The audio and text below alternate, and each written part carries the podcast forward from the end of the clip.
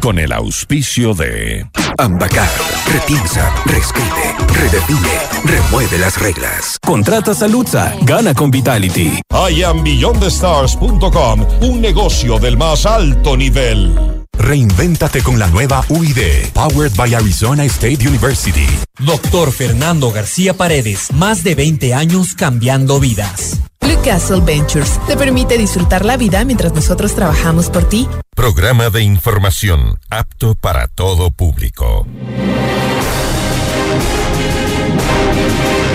FM Mundo y Notimundo presentan Decisión Ecuador 2023. Noticias de primera mano, información en vivo desde distintos puntos del país, entrevistas a los protagonistas y los resultados de la jornada electoral. Conducción, Jorge Ortiz, María del Carmen Álvarez y Cristian del Alcázar Ponce.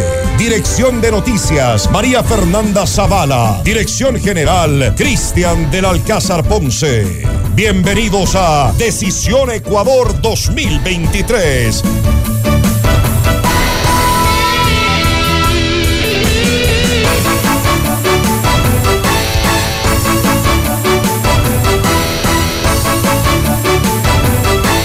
Hola amigos, buenas tardes. Empezamos aquí Decisión Ecuador 2023, una jornada electoral que, según las autoridades, se está desarrollando, se está desarrollado durante el día con normalidad. Estamos a muy pocos minutos de conocer los resultados preliminares. María del Carmen, Cristian, qué gusto estar con ustedes. Buenas tardes. Muy buenas tardes, eh, Jorge. Gracias por estar junto a nosotros en el desarrollo de esta información. En pocos minutos, pues ya van a cerrar las mesas electorales. Las juntas se van a dividir en dos grupos, alcaldes y prefectos, y el otro grupo realizará el conteo de votos de los candidatos a concejales, Consejo de Participación Ciudadana y Control Social y Consulta Popular. ¿Qué tal? Eh, Buenas tardes amigos, un gusto poder estar con ustedes para esta, eh, la edición estelar de Decisión Ecuador eh, 2023.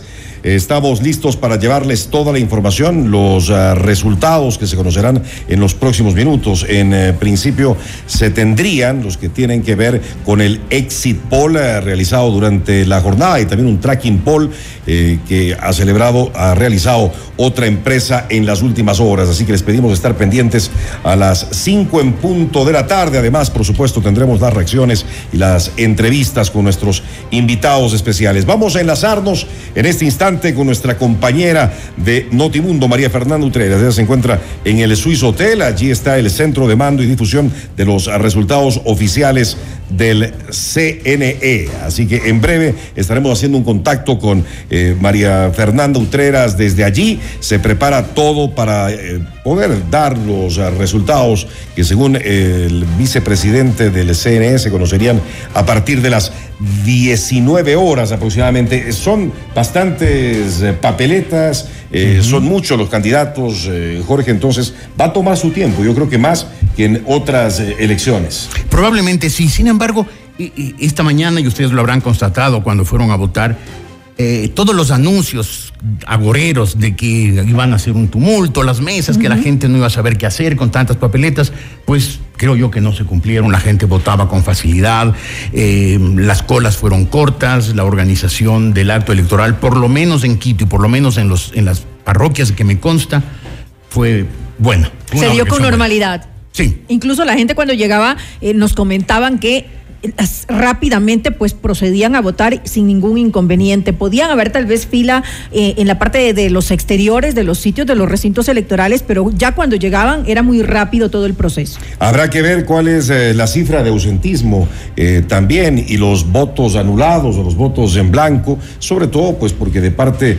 de un buen sector de ecuatorianos no había la información muy clara, no tenían muy claro cómo votar en lo que tiene que ver con el CPC. SS eh, sobre todo. Así que bueno, habrá que ver y ojalá que los resultados comiencen a llegar de manera fluida como han anunciado las autoridades a partir de las 19 horas aproximadamente. En breve, ya en eh, cinco minutos, eh, estaremos con los uh, resultados del exit poll. Les pedimos estar pendientes al mismo para poder compartirlo con ustedes. Vamos a ir con el desarrollo de las noticias, María Carmen. Así es, a las seis de la mañana de este domingo se inauguraron pues las elecciones de autoridades seccionales, vocales del Consejo de Participación Ciudadana y Control Social y la consulta popular en las instalaciones del Consejo Nacional Electoral en la ciudad de Quito. El presidente Guillermo Lazo dio inicio al evento enviando sus condolencias a los familiares de Omar Menéndez, candidato por la Revolución Ciudadana a la alcaldía de Puerto López en la provincia de Manabí, quien fue asesinado la noche de este sábado 4 de febrero en una zona comercial de esta ciudad. A continuación vamos a escuchar eh, parte de la intervención del primer mandatario. Rechazando un acto de violencia sucedido en la noche de ayer y que trajo como resultado el fallecimiento del candidato alcalde de Puerto López.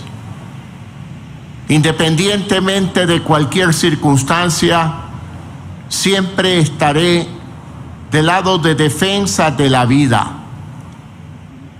Expreso mi pesar a sus familiares y también al partido político que él representaba en esta lid electoral en Puerto López.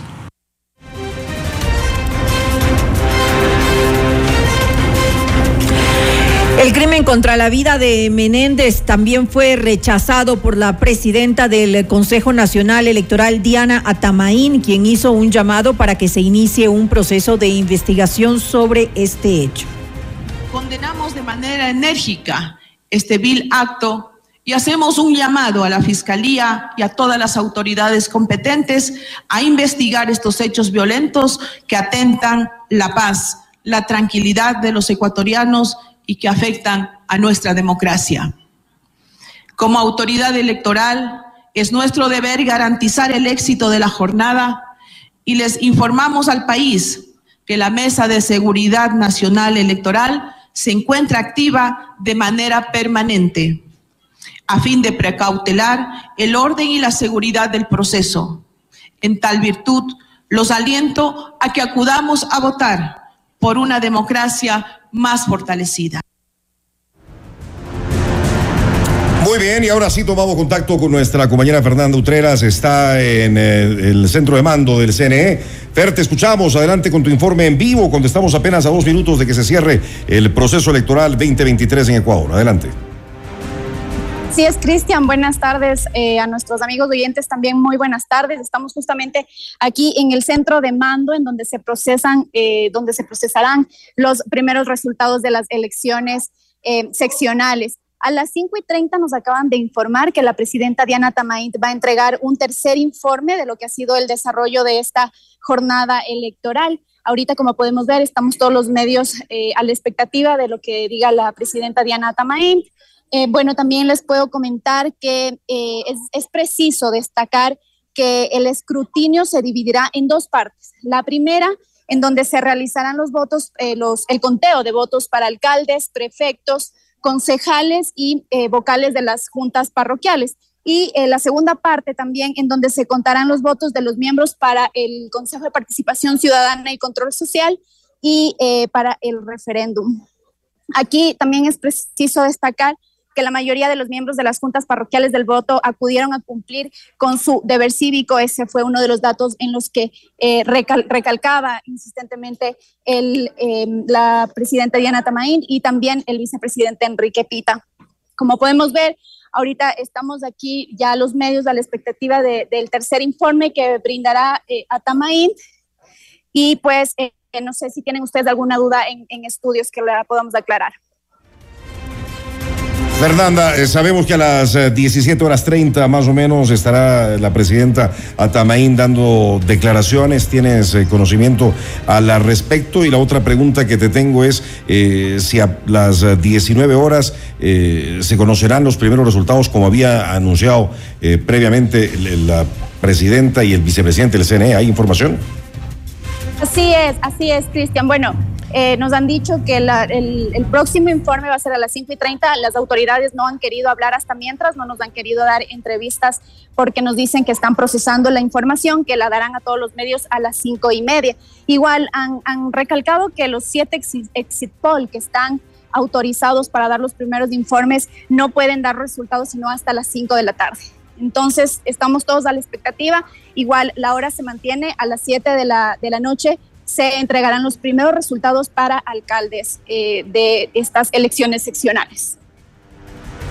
Perfecto, Fer, muchísimas gracias. Vamos a la señal de Teleamazonas. Gracias, vamos con la señal de Teleamazonas en este eh, momento para eh, conocer cuál es el informe de Sedatos, que ellos hicieron hasta altas horas de la noche eh, ayer encuestas y hoy el seguimiento a boca de urna. Eh, y, es importante conocer eh, lo que tienen que decir en este momento. Así que les invitamos para que estén pendientes. Vamos a conectarnos en breve para poder escuchar de primera mano la información al respecto en esta tarde. Se ha cerrado el proceso electoral, son las 17 horas y un minuto.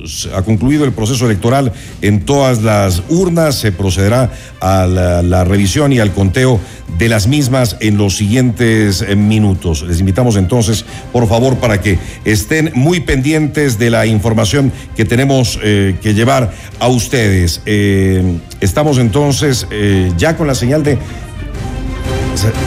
estamos con la señal de datos. Sí, Jorge, por favor. Ah, hay que insistirle al público que los únicos resultados de absoluta validez, ahí están los resultados. Nos juntamos ahora, ¿verdad? Bien, nos vamos a conectar en breve. Eh, ah, vale la pena indicar que Sedatos hizo un tracking poll. Eh, hizo un tracking poll eh, Sedatos durante la noche de ayer y el día de hoy a boca de urna. tenemos entonces ya los, los resultados. Ok, ahí nos enlazamos con la señal de Teleamazonas en este momento los resultados del tracking poll de datos. Vemos que el 74.4 está de acuerdo en que se reduzca el número de asambleístas y un 25.6 indica que no.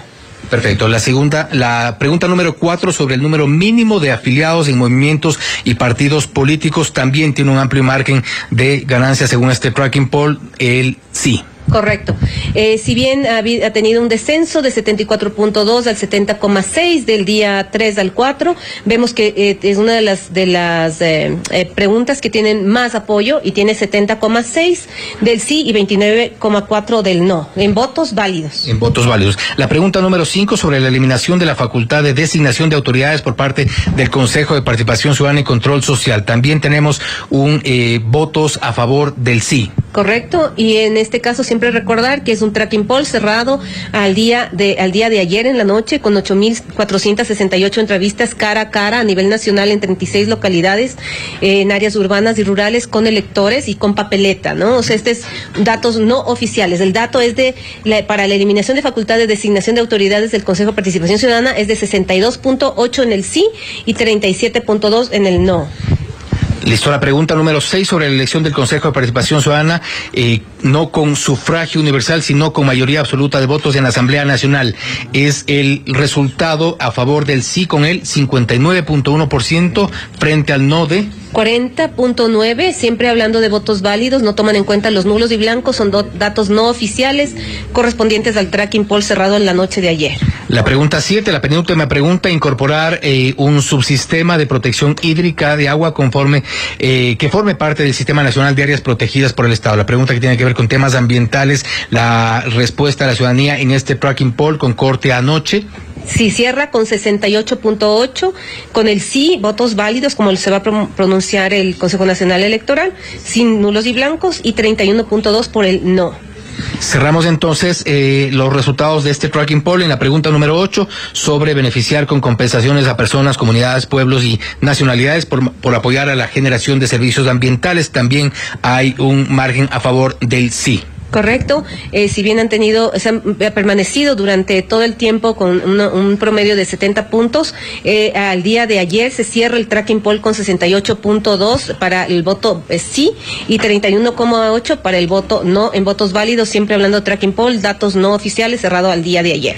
Así es, de acuerdo con lo que nos ha podido informar Nancy Córdoba, vicepresidenta ejecutiva de Sedatos, hay un amplio margen de ganancia por parte en la en el referéndum por parte del sí con eh, algunos resultados entre los superior a los 50%, en algunos casos unas preguntas eh, sobre el 70%, recordando que esto es un tracking poll con corte a la noche de ayer y esto eh, es lo que nos han podido informar acá en las oficinas de ese datos. Ganaría el sí en esta consulta popular, en este referéndum, con lo cual esta es la información que les podemos dar hasta el momento, insistiendo en que no se trata de resultados oficiales, es producto de un tracking poll, pero los resultados que han sido presentados por Sedatos son estos. Liz, seguimos con... Muy bien, esa la información de la cadena Teleamazonas y nuestro compañero Fausto Yepes. Es importante señalar que no son datos oficiales, eso tomará muchas horas todavía. Vamos con las alcaldías en este momento de Exit Poll, Exit Poll de Market, eh, gracias a una cortesía de RTU. Revisemos. Esos son eh, los datos según el exit poll eh, realizado por Market.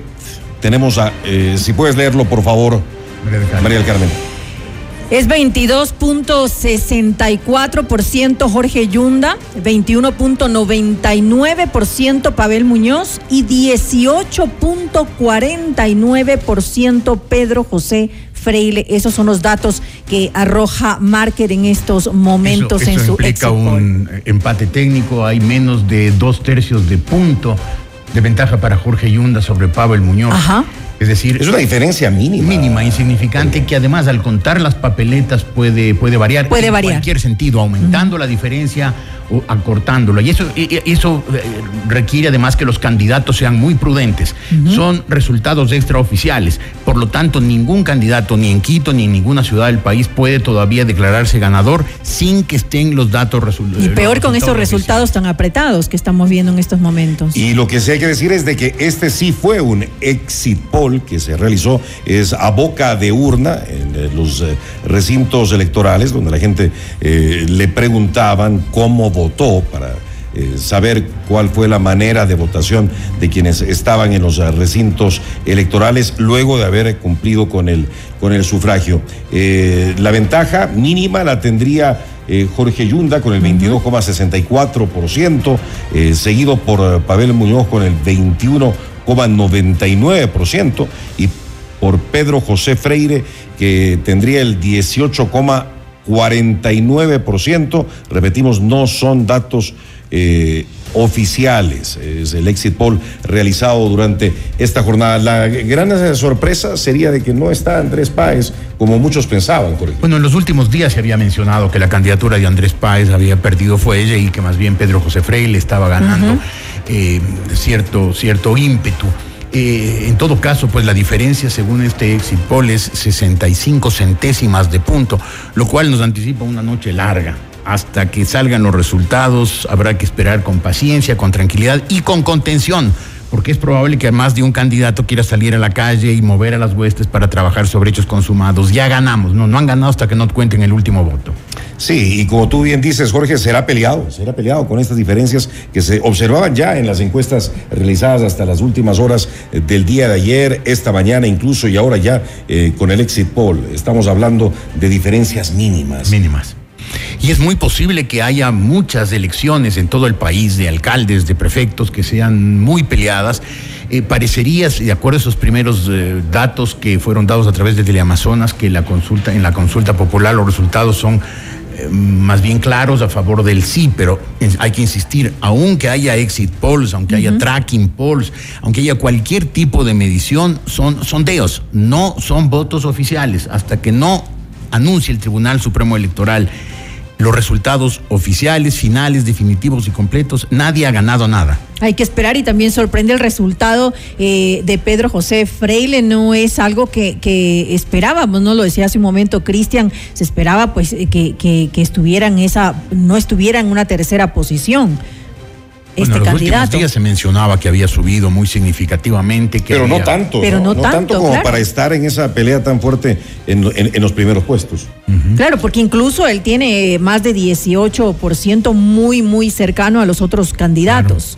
Parecería que Pedro José Freile, si es que estos resultados de este exit poll son certeros, parecería que Pedro José Freile co- eh, logró de alguna manera capitalizar los votos de quienes están en el otro lado del correísmo, porque se puede sospechar que el señor Yunda y el señor Muñoz alguna vinculación mayor o menor, actual o anterior, tuvieron con el correísmo. Parecería que Freile fue quien capitalizó los votos de, de- de- de descontento con el correísmo. Ahora, ¿cómo lees, Jorge, de que eh, Yunda y Pavel Muñoz estén en eh, los primeros lugares y tan cerca, llevándose prácticamente un 40% de, de, de los votos, según este exit poll, todavía no datos eh, oficiales? Eh, eh, Yunda era correísta, fue muy cercano al correísmo, ocupó incluso algún puesto importante dentro del gobierno de Rafael Correa eh, llegó a ser asambleísta por esa tienda política y bueno, Pavel Muñoz que, que representa al, Al- al correísmo duro, ¿Cómo sí. lo lees? Bueno, creo que primero hay el, el efecto voto válido. Evidentemente, mucha gente puede tener simpatías por tal o cual candidato, pero la víspera de la elección mucha gente dice quisiera votar por tal, pero no tiene chance, me voy por quienes tienen. Y eso hace que, el- que la, eh, que una gran cantidad de votos se, con- se canalicen entre los primeros lugares. Creo que eso ha pasado en Quito. Se han concentrado en Muñoz y en Yunda los votos correístas y en eh, eh, Pedro José Freire los votos no correístas. De cualquier manera, pues es, es- es evidente que la fractura correísmo, no correísmo, esa división que se generó en el país en el correísmo, pues se mantiene muy, muy, latente y muy vigente. Interesante, hay bastante por analizar. Vamos otra vez con María Fernanda Utreras en este momento desde la central del CNE. Te escuchamos, Fer, adelante, por favor. Fernanda.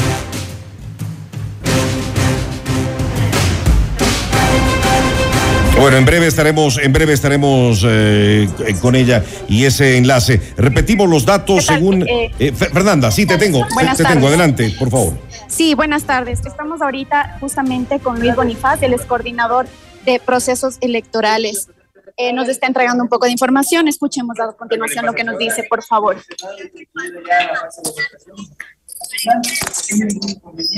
Está bien. Dentro de eso, pues, actualmente ya los miembros de las juntas de sectores de voto están ya verificando que estén los delegados debidamente acreditados y posteriormente pues ya va a empezar la fase de discusión. Ya están con la fase de discusión. En total de porcentaje, ¿cuánta gente votó? En porcentaje, ¿cuánta gente fue a votar? Tenemos un, un, porce- un porcentaje estimado del 65% más o menos de personas que acudieron a pagar. Entonces, al cierre de sufragio en los recintos, hubo problemas. No, no sé, resulta que ha sido totalmente normal. Todos los recintos Muy bien, eh, vamos a revisar nuevamente. eh, por favor, si eres tan gentil, eh, María del Carmen, los Revisemos nuevamente resultados. cuáles son estos resultados a boca de urna. Eh, como hemos repetido, no son resultados oficiales, eh, pero hay que tomarlos pues en cuenta. Esto es importante. Jorge Yunda tiene el 22.64%. Luego está Pavel Muñoz con el 21.99% y en tercera posición se encuentra Pedro, Pedro Freile con el 18.49%. Resultados, como lo dijimos hace un momento, muy apretados hasta ahora.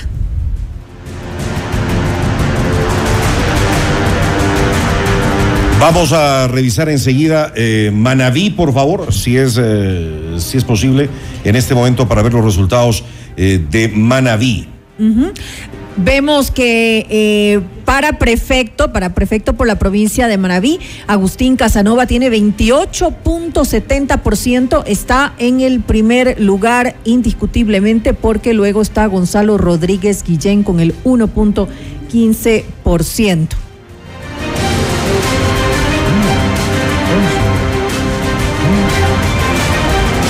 Una diferencia grandísima de lo que hemos podido observar en, estas eh, cifras. La verdad es que es eh, indiscutible el, el- el porcentaje que tiene 1.15 y luego está Isaac Avellán con el 1.39.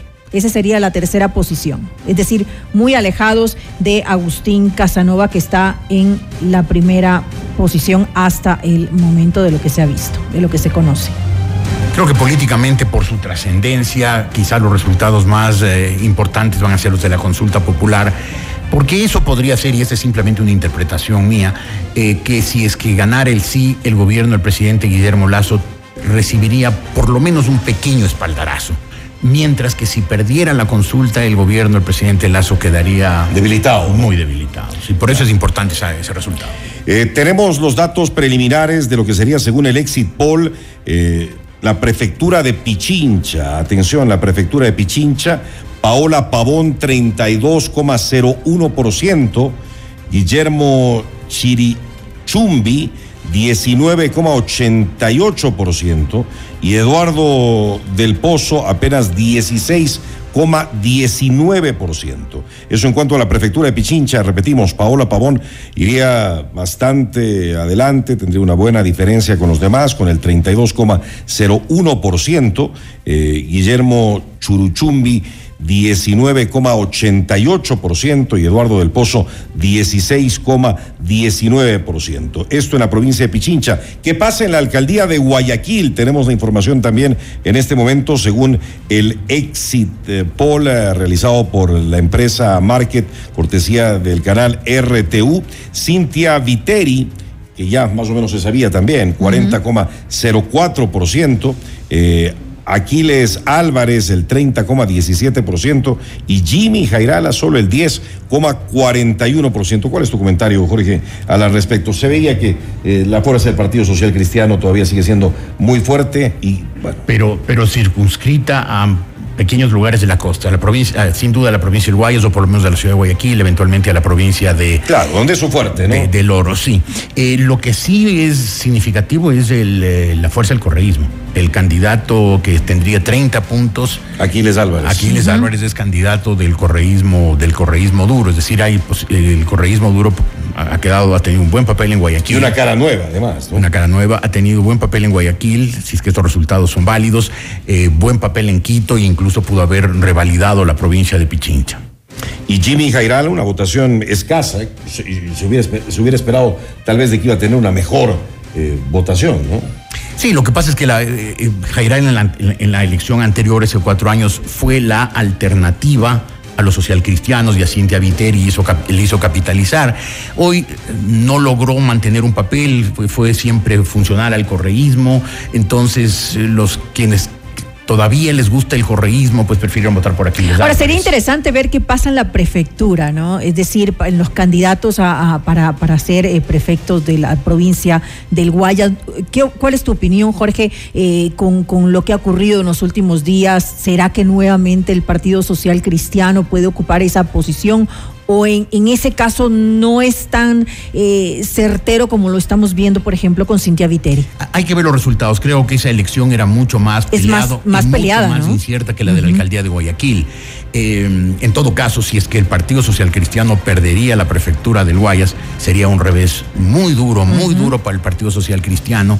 Eventualmente atribuirlo, eh, atribuible a su pacto con el correísmo, ¿no? Mucha gente ya se refiere al Partido Social Cristiano como el Partido Social Correísta. Claro. Y eso sí, ciertamente le pudo haber. ¿Podría eso haber quitado incidido, tal vez? Podría, podría, podría haber incidido, claro. O tal vez no ha tenido, no ha hecho un buen papel eh, Susana González.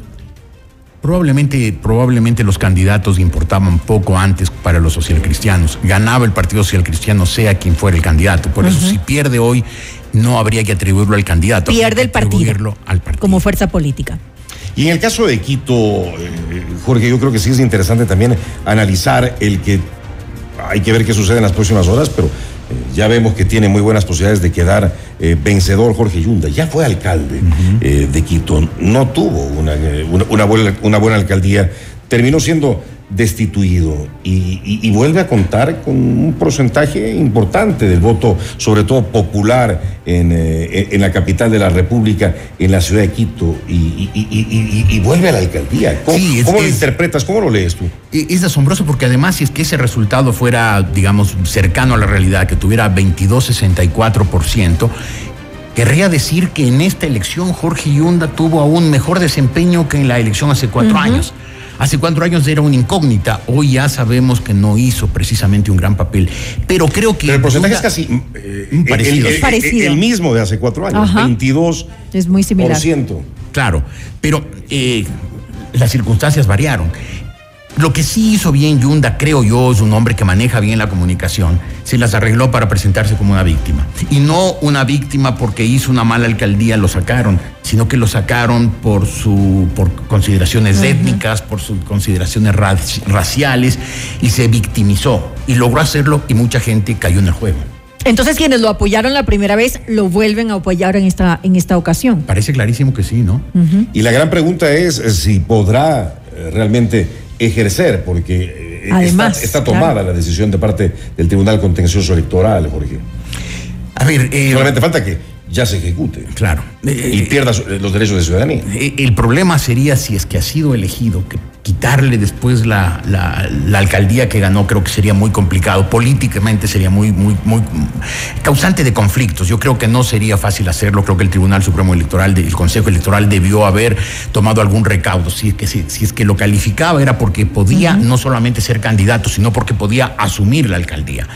Eh, sería, un, sería un grave error. Muy bien, eh, si podemos revisar nuevamente los resultados en eh, la ciudad de Quito para alcaldía, por favor, antes de ir con nuestra primera entrevista. Estos son eh, resultados electorales, alcaldía de Quito, datos extraoficiales, son datos de Exit Poll, aproximadamente a las 19 horas, de las 19 horas en adelante se estarán conociendo eh, los resultados ya oficiales. Por favor, si los podemos leer, María Carmen. Así es, nuevamente revisemos los resultados. Son Jorge Yunda en la primera posición con el 22.64%.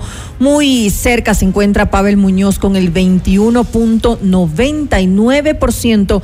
Y en la tercera posición, Pedro José Freile con el 18.49%. Estos Sí. son los resultados al momento. Gracias. Si podemos, por favor, poner en pantalla los de los de prefectura. No sé si ya los tenemos listos como para poder ponerlos en este momento. Sí, ahí, están. ahí están. Por favor, eh, María del Carmen.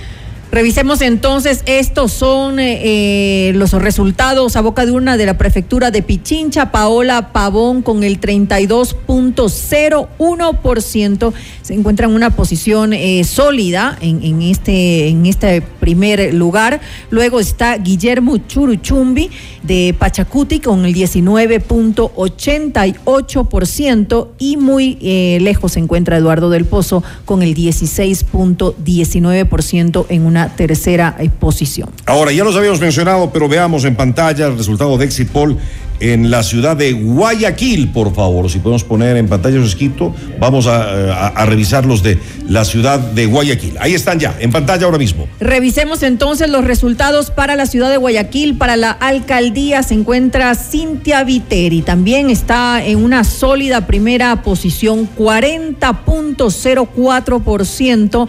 En segunda posición, Aquiles Álvarez con el 30.17%. Y muy alejado en tercera posición, Jimmy Jairala apenas con el 10.41%. Muy bien, estamos en las eh, 17 horas con 23 minutos. Hemos eh, revisado los primeros resultados del Exit Poll. Vamos con nuestra primera entrevista en este momento, por favor, Mel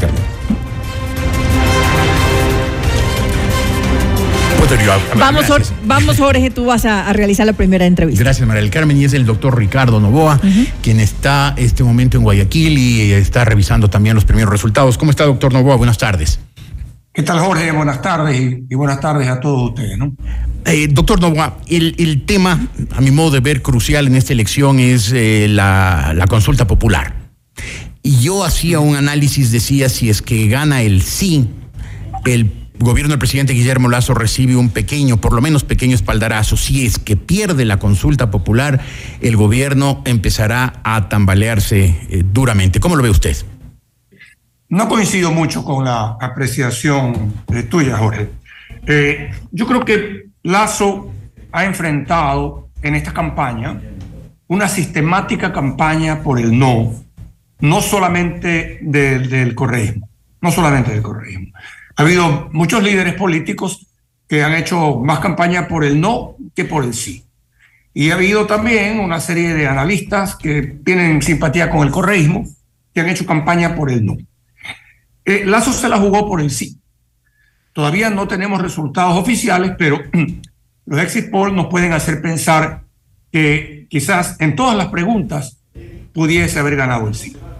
Y si es así, yo creo que el espaldarazo que el electorado le da a un presidente al que le dan el más divino palo todos los días, sectores empresariales por un lado, sectores políticos por el otro, ciertos medios de comunicación por el otro, habría sacado adelante una propuesta política, que es una propuesta política que nace en el Ejecutivo. Creo yo que si es así, el presidente ha tenido, habría tenido una importante victoria política.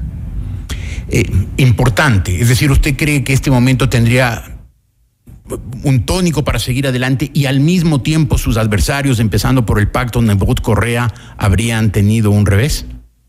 Yo creo que sí, así es, porque eh, es, es, totalmente abierta la campaña de Correa a favor del no, es semiabierta la campaña social cristiana, porque hay unas preguntas que sí, unas preguntas que no, pero más o menos el balance es que no, porque una vez que se hace el análisis de la consulta, al, eh, a renglón seguido, el Partido Social Cristiano le da garrote y garrote a, a, Lazo. ¿no? Entonces, son dos partidos políticos muy importantes, tan importantes que han repetido, habrían repetido los resultados electorales de hace cuatro años. Las seis en Guayaquil y el correísmo, un correísmo reencauchado, a lo mejor con Yunda, y un correísmo de frente eh, con Paola Pavón, pero son los mismos resultados de hace cuatro años. Por lo tanto, la, la, la, lucha tiene que haber sido políticamente muy dura y si, y, si y si se ha impuesto el sí, yo creo que hay que reconocer la participación política de quien se ha jugado abiertamente con el sí. Ahora bien, doctor Novoa, aceptamos, aceptemos esa hipótesis. Eh, eh, gana el sí en la consulta popular, como dicen los primeros indicios, y el gobierno del presidente Guillermo Lazo recibe un espaldarazo. ¿Qué hará con ese espaldarazo? Porque parecería que como que perdió el ímpetu y está un poco eh, detenido a medio camino. Yo creo que tiene que traducir lo macro a lo micro. El gobierno está muy bien en lo macro, pero el, el, país no come de lo macro. Eh, no se reactiva en, en, en, función de lo macro. Yo creo que todos estos buenos resultados en lo macroeconómico, el haber puesto en orden las cuentas fiscales, el presidente tiene que eh, trasladarlo a la vida diaria de la gente. Tiene que haber obra pública importante, tiene que haber obras, obras eh, significativas, simbólicas importantes, como la que tuvo Gustavo Novoa con el OCP y, y, algunos otros presidentes. Y tiene que haber también una reactivación del aparato productivo y de la vida diaria de la gente, que la gente sienta que los 25 dólares de salario que se le han aumentado nuevamente en cumplimiento de una promesa de campaña, les permite iniciar una, una reactivación de su economía y por supuesto que estos números que también se exhiben se traduzcan en bienestar. Eso es lo que corresponde el año 2023, Jorge. Para lo cual se necesita un, un, equipo de comunicación y un plan de comunicación que en dos años el gobierno del presidente Lazo ciertamente no ha tenido. Yo creo que la comunicación mejoró con el seminario. Creo que, creo que ahí hubo un, un reconstituyente en la vida de la comunicación. Eh, respecto del equipo, yo creo que el equipo político del presidente también es sumamente criticado, pero ya en lo real, en los resultados políticos, eh, vemos que tal vez el resultado no ha sido tan malo. Al presidente lo han querido tumbar casi desde que comenzó. Casi desde el día uno hay una especie de deseo de tumbar al presidente Lazo. Catástrofes internas, catástrofes externas, pésimos manejos de crisis política, Panama Papers, Pandora Papers, y ahora un escándalo de corrupción que dice que afecta a su familia. Entonces, yo creo que hay un deseo vehemente de tumbarlo y sin embargo el equipo ha logrado e equilibrar algunas cosas. Pero yo coincido con, contigo, Jorge, en, algo. Eh, el equipo del presidente de la República tiene que ser más participativo. Aquí realmente el, el número 10, el número 5, el número 3, el puntero derecho es el presidente de la República. Muy poco vemos a los voceros en los medios de comunicación. Eso falta falta la presencia de un equipo que comunique mejor, no solamente el equipo de comunicación, el equipo económico y el equipo político que comunique mejor las ideas del presidente de la República. Pero dicen que el presidente Lazo en la presidencia de la República se comporta como gerente del banco. Él es la última voz, la última palabra, la única decisión, que no tiene asesores o que no oye a los asesores y que es un hombre necio que, que tiene una idea y, con esa idea muere, eh, por más que todo en su entorno le diga que tiene que replantearle. Es decir, parecería que el presidente Lazo no se deja asesorar. Bueno, yo, yo creo que quizás hay un poco de leyenda urbana también en, todo esto. Ojalá pero, sea así. Pero sí, hay, pero, pero, sí hay una realidad. Él es el que enfrenta las cadenas y, y él siente también que comunica de modo muy adecuado. Bueno, eh, Febres Cordero era un poco parecido, ¿no? Febres Cordero salía al frente de toda una serie de cosas y el último año de Febres Cordero fue terriblemente, enfrentó el último año terriblemente desgastado. De tal manera que ese ejemplo sí es el ejemplo de un político que le gustaba comunicar todo, pero también el ejemplo de un político que tuvo que recomponerse en la alcaldía de Guayaquil, porque el último año de Febres Cordero como presidente fue un año completamente, muy, muy complejo. Entonces, yo sí creo que el presidente tiene que escuchar estos criterios que le dicen al presidente, bueno, exponte lo necesario, pero no te expongas a cada rato y en cada momento, porque entonces sí se sufre, un, se sufre una crisis desgastante. Doctor Novoa, un, tema que a mí me parece capital por, por, eso mismo que usted dijo hace unos, hace unos instantes, desde el comienzo ha habido sectores políticos que han querido tumbarlo a lazo.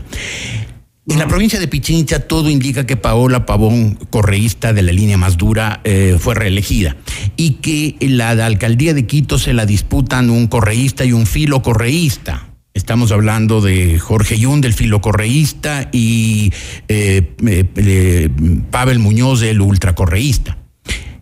Con esos antecedentes, con la provincia de Pichincha y Quito tomado por el correísmo duro, si es que así ocurre, el señor Leonidas Isa podría sentirse alentado a venir otra vez a Quito, paralizar el país desde el centro, paralizar la capital, cercarlo y crear las condiciones para que se active el pacto Correa-Nebot en el Congreso y lo quieran tumbar a Lazo por eh, eh, estado de alta conmoción interna. ¿No ve usted ese peligro cercano, inminente?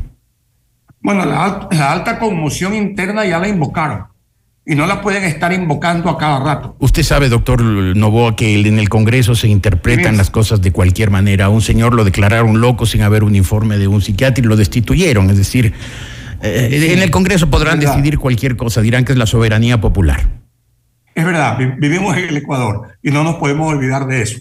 Pero de todas maneras, de todas maneras, de vez en cuando vale la pena establecer los principios, ¿no? Para recordárselos a la gente. No se puede estar juzgando la conmoción interna para poder destituir al presidente a cada rato. Ahora, eh, si, si efectivamente triunfa el sí, yo creo que el señor Isa ha sufrido una derrota política también muy importante.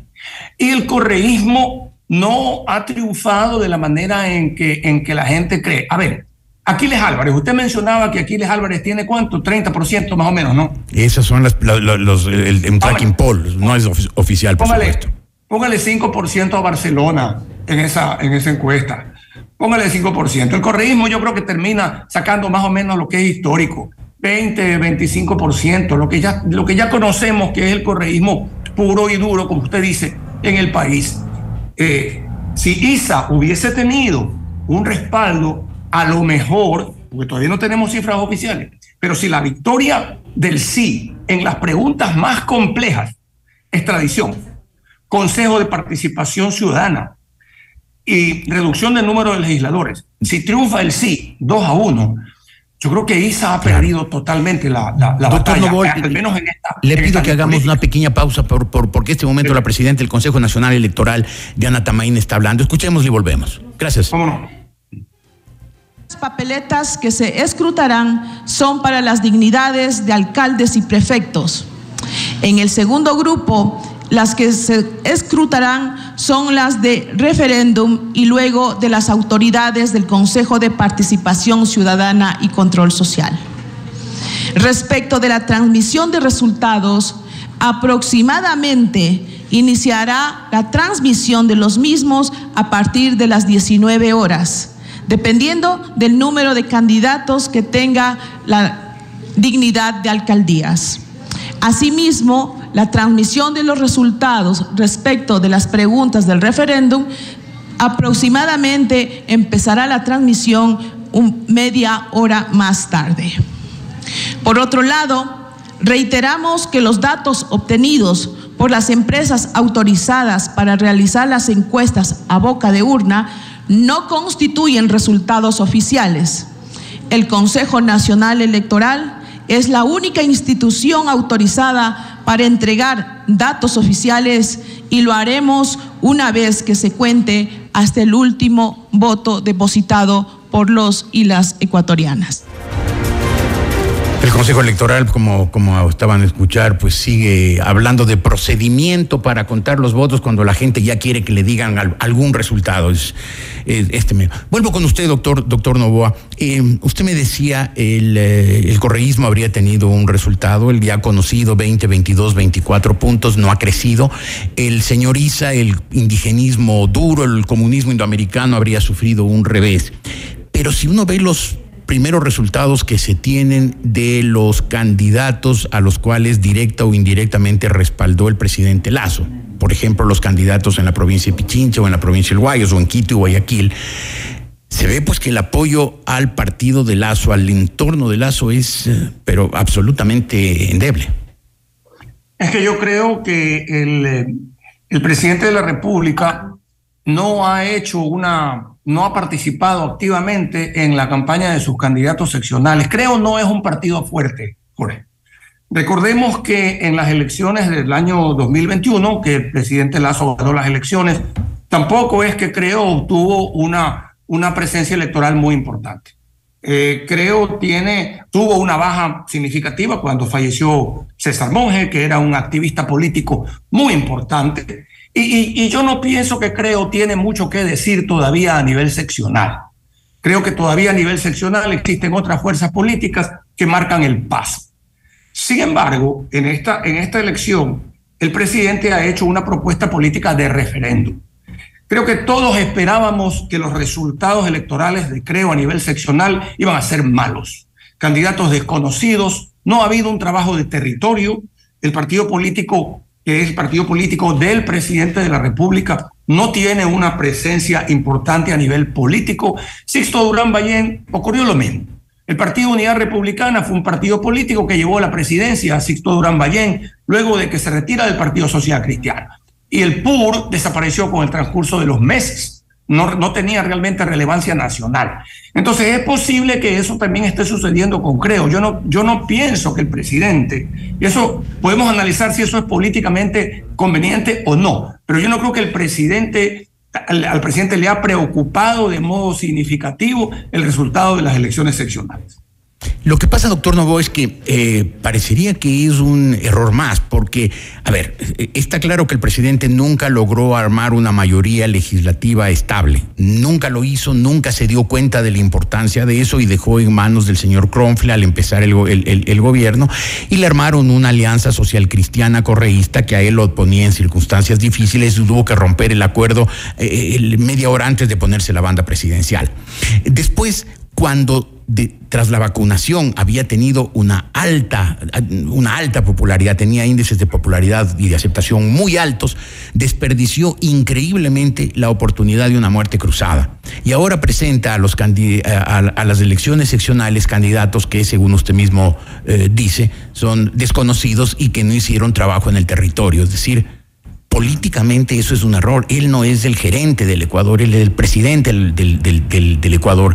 Y el, el cargo de presidente de la República es un cargo político. Pero tiene el presidente realmente la obligación de hacer un trabajo de territorio con la finalidad de, de, competir en las siguientes elecciones y tratar de esa manera de tener una plataforma política propia o tiene que tener la misión de gobernar, de poner, en, de poner las eh, eh, en orden las cuentas y de tratar de reactivar la economía, más que de estar preocupado de participar y triunfar en las elecciones. Yo creo que, las, dos al, mismo, al mismo tiempo. porque lo que podemos tener, Jorge, en un momento dado es un, es un cacicazgo más que un, más que un hombre de Estado. Yo creo que el Ecuador necesita mucho más un hombre de Estado que un cacique, que un cacique que se preocupe del trabajo territorial. Muy bien, doctor Novoa, muchísimas gracias como siempre sus, sus, un abrazo. sus reflexiones Muchas muy gracias. valiosas. Igualmente para usted, buenas tardes, el doctor Ricardo Novoa y sus reflexiones sobre la jornada electoral.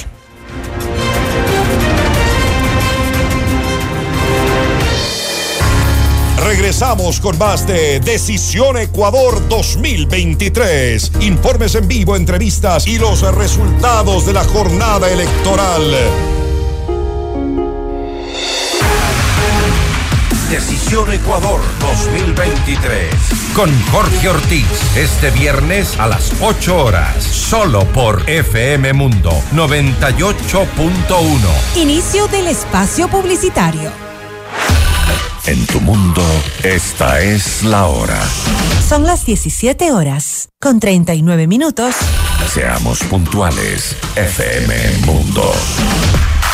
Doctor Fernando García Paredes, más de 20 años cambiando vidas. Importante referente en su campo como cirujano urólogo, experto en cirugía prostática, láser de próstata y de cálculos, cirugía laparoscópica, cirugía de incontinencia urinaria y de piso pélvico. El doctor Fernando García Paredes atiende en consulta privada en la calle Alemania y Eloy Alfaro, edificio Pirámide 1. Agenda tu cita al 2505-101 o al 099-500-1007. Búscanos en Instagram como arroba Fernando García Urólogo y visita www.doctorgarciaurologo.com.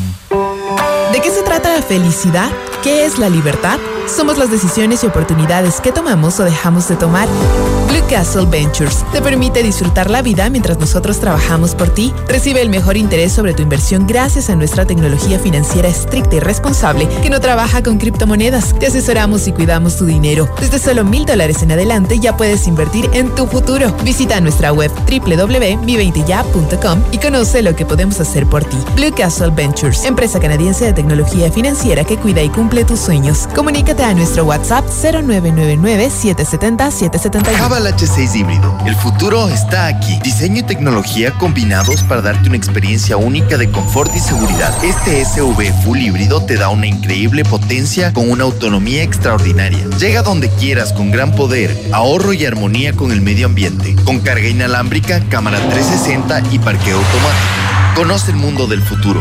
Ven a Ambacar y estrena tu Javal H6 híbrido. Ambacar repiensa, reescribe, redefine, remueve las reglas. ¿Estás listo para estudiar lo que te apasiona? En una universidad que realiza formación profesional de calidad, que aporta a la sociedad y que es reconocida como una de las mejores universidades en investigación en el Ecuador. Una universidad que tiene responsabilidad social con la juventud y el país. Universidad Indoamérica. Matrículas abiertas. www.indoamerica.edu.es.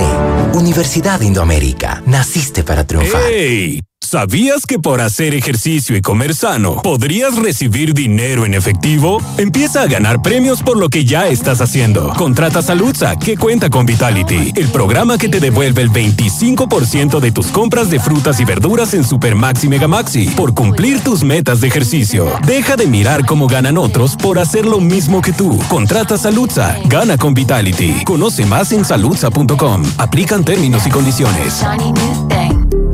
En vivo, lo mejor de nuestra programación desde tu teléfono móvil. Descarga nuestra increíble app FM Mundo 98.1. Fin de la publicidad. Seguimos en Decisión Ecuador 2023 desde los estudios principales de FM Mundo en Quito.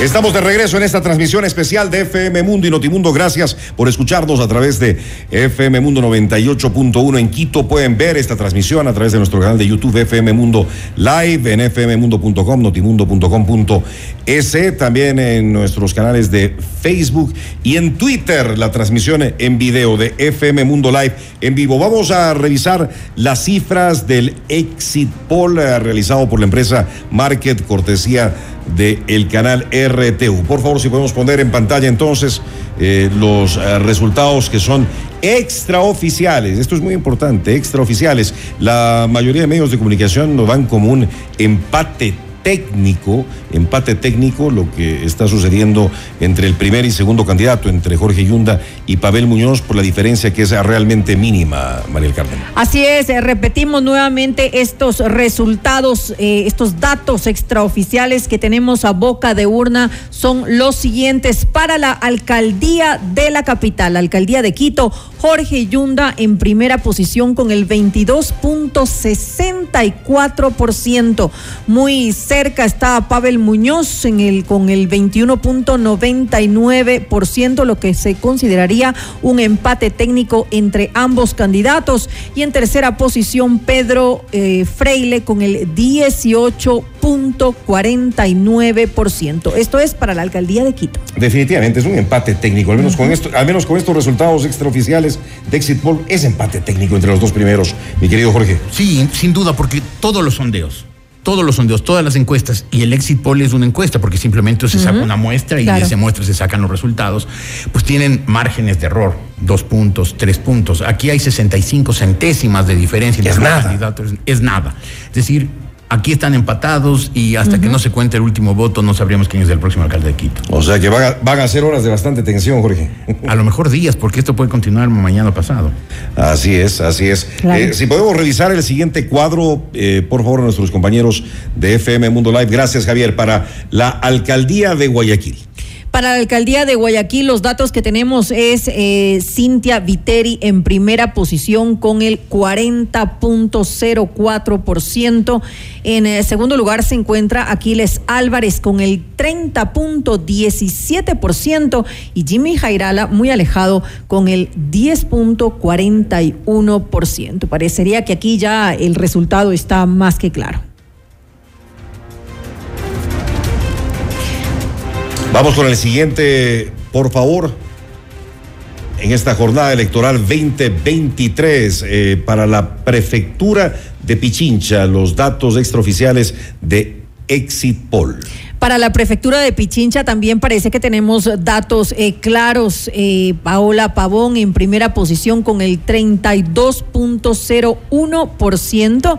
Le sigue en eh, segunda posición Guillermo Churuchumbi de Pachacuti con el 19.88%. Y en tercera posición Eduardo del Pozo con el 16.19%. Parece que Paola Pavón ah, sería, pues según estos datos extraoficiales, eh, reelecta como prefecta. ¿Cómo entender esto de la reelección de Paola Pavón? No tuvo un candidato fuerte eh, de otros partidos políticos, de otras agrupaciones políticas que le haga calor, Jorge. Sí, y es evidente que el correísmo está muy bien organizado. Está muy bien organizado. Uno puede criticar el correísmo por muchas cosas, pero no por, por organización y por mística. Trabajan duro, trabajan todos los días. Y eso ha hecho pues que en Guayaquil tengan 30% de los votos, según parece Aquiles Álvarez. Y según parece, pues en Quito, eh, Pavel Muñoz puede disputar la alcaldía y Paola Pavón parece que la ganó. Es un trabajo diario, incansable, incesante. Y frente a ellos, pues no hay ni unidad, ni, duele decirlo, ni talento. Además que saben manejar muy bien las campañas electorales. porque hay que La parte de también, comunicación, claro. y tienen mucha plata. No sé de dónde, pero que mucha plata tienen es evidente. También, también. Porque- hay, mucha, hay mucha plata de promedio. Pero bueno, vimos otros candidatos que también gastaron mucho dinero. El mismo caso, el mismo caso de Yunde en grandes eh, concentraciones, grandes, eh, grandes caravanas y con el eh, eh, también candidato de Pachacuti para la prefectura. Y tenemos resultados en la provincia del. Guayas, extraoficiales también. Y eso es algo que estábamos conversando hace pocos minutos acerca de la prefectura del Guayas, pero según los resultados que estamos viendo Boca Diurna, tenemos a Susana González efectivamente en la primera posición, Jorge, con el 32.02%. Eh, se ve bastante alejada de Marcela Guiñaga, que se encuentra en la segunda posición con el 25.67% por la Revolución Ciudadana, y Nicolás Lapenti, muy alejado con el 11.85%. Que esta era una de las grandes interrogantes, eh, si Susana González podría tener los votos suficientes para continuar en la prefectura, pero Sí, parece Pareciera que sí. Parecería que sí, porque claro, a ella le afectaba, por ejemplo, el mismo Nicolás Lapenti, que estaría tercero, 11,35, él fue ya prefecto provincial de Pichincha, es un hombre que tiene una larga trayectoria política, una larga trayectoria de servicio y su matriz es del Partido Social Cristiano, muchos socialcristianos. Seguramente los desencantados por el pacto de Nebot con Correa, pues prefirieron votar por Lapenti que por Susana González, pero si uno suma los dos candidatos, tenemos más o menos el 40 y algo por ciento, que es lo mismo que tuvo Cintia Viteri para la alcaldía. Ahora, Marcela, Marcela Guiñaga tiene una votación importante, según estos números, al menos extraoficiales, el 25%. En, y, y en Guayas. Mucho menos de lo que la Revolución Ciudadana esperaba, lo que el correísmo esperaba, parece, pues 25%. no- no es un mal número tampoco. No, no es mal número, claro que no. Pero el Partido Social Cristiano se ve eh, sólido, al menos en la provincia del Guayas y por supuesto en la ciudad de Guayaquil. Claro que sí, claro que sí, pero mm, el Partido Social Cristiano va a tener que replantearse algunas cosas, porque esto de, de que en la prefectura del, del- del Guayas le aparezcan como rivales varios candidatos que le podían amenazar su triunfo, pues... eh, Y el Partido Social Cristiano no debería tal vez eh, fortalecerse, porque estamos viendo, eh, lo conversamos hace un momento, estamos viendo en- eh, a Revolución Ciudadana que es un partido fuerte, tanto en la sierra como en la costa. Sin embargo, no vemos eso, por ejemplo, con el, el Partido Social Cristiano, que tal vez debería replantearse eh, eh, el peso que tiene en la región sierra, que es muy poco, en realidad. Y también creo. También Y creo también. que prácticamente no, eh, prácticamente no existe. Así es. Creo que Pachacutic está teniendo resultados inferiores a los que ellos eh, es- Esperaban. Sin duda es, es un sin duda es así. Y otros partidos, pues habrá que ver qué desempeño tienen en, en- en- provincias no peri- eh, digamos periféricas. ¿Qué pasa, por ejemplo, con la izquierda democrática? Porque Claro. son partidos tan pequeños, con tan poco raigambre actual, que si no les va bien, se quedan al borde del abismo a punto de desaparecer. Interesante el análisis, como siempre, con Jorge Ortiz aquí en Decisión Ecuador 2023. Vamos a revisar eh, eh, ahora los datos de lo que dice Sedatos acerca de la consulta popular y las eh, preguntas. No son datos oficiales, no son datos oficiales, esto es muy importante tomar, tomarlo en cuenta. La pregunta número uno, la extradición de ecuatorianos está prohibida en todos los eh, delitos, incluso aquellos relacionados al crimen organizado transnacional, como el narcotráfico, tráfico de armas, trata de personas y tráfico de migrantes. Eh, la respuesta eh, para el sí es del 65,8%, en tal vez una de las preguntas más importantes de la consulta popular, esta que tiene que ver con el tema de la extradición. 65,8% sí, 34,2% por el no. Vamos con la siguiente, por favor.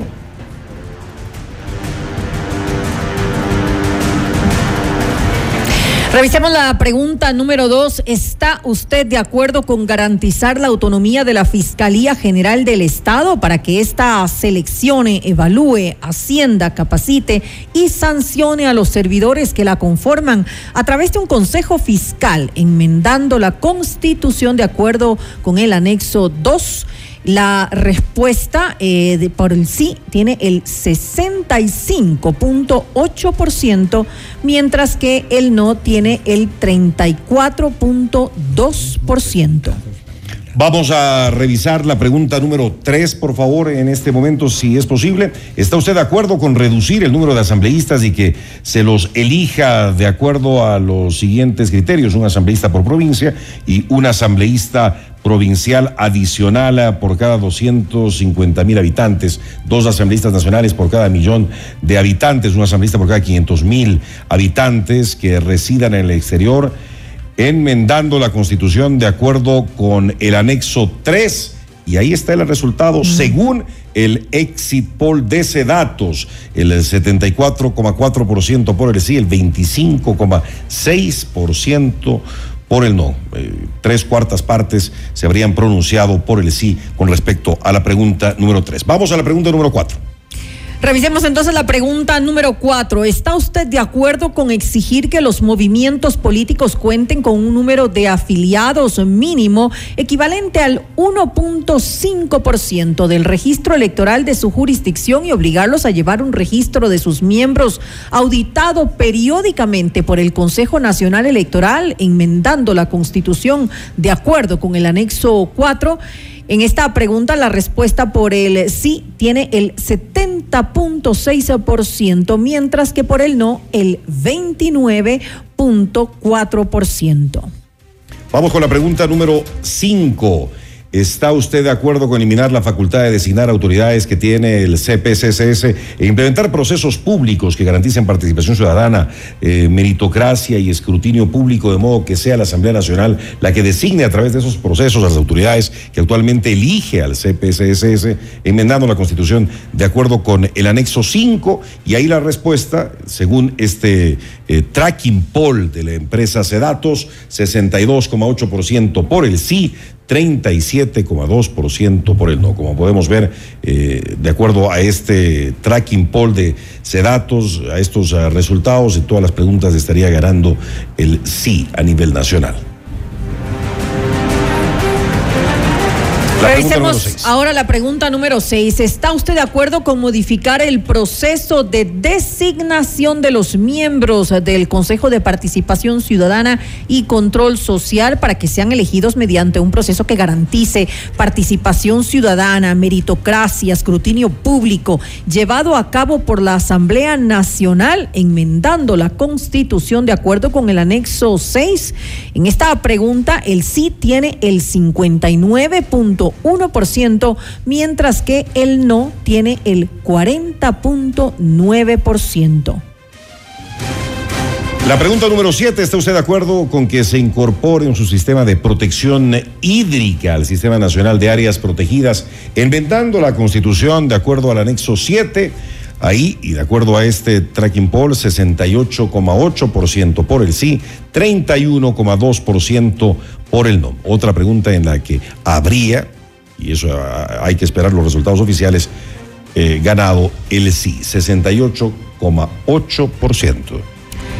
Revisemos ahora la última pregunta, la pregunta número 8. ¿Está usted de acuerdo con que las personas, comunidades, pueblos y nacionalidades puedan ser beneficiarios de compensaciones debidamente regularizados por el Estado para su apoyo a la generación de servicios ambientales, enmendando la Constitución de acuerdo con el anexo 8?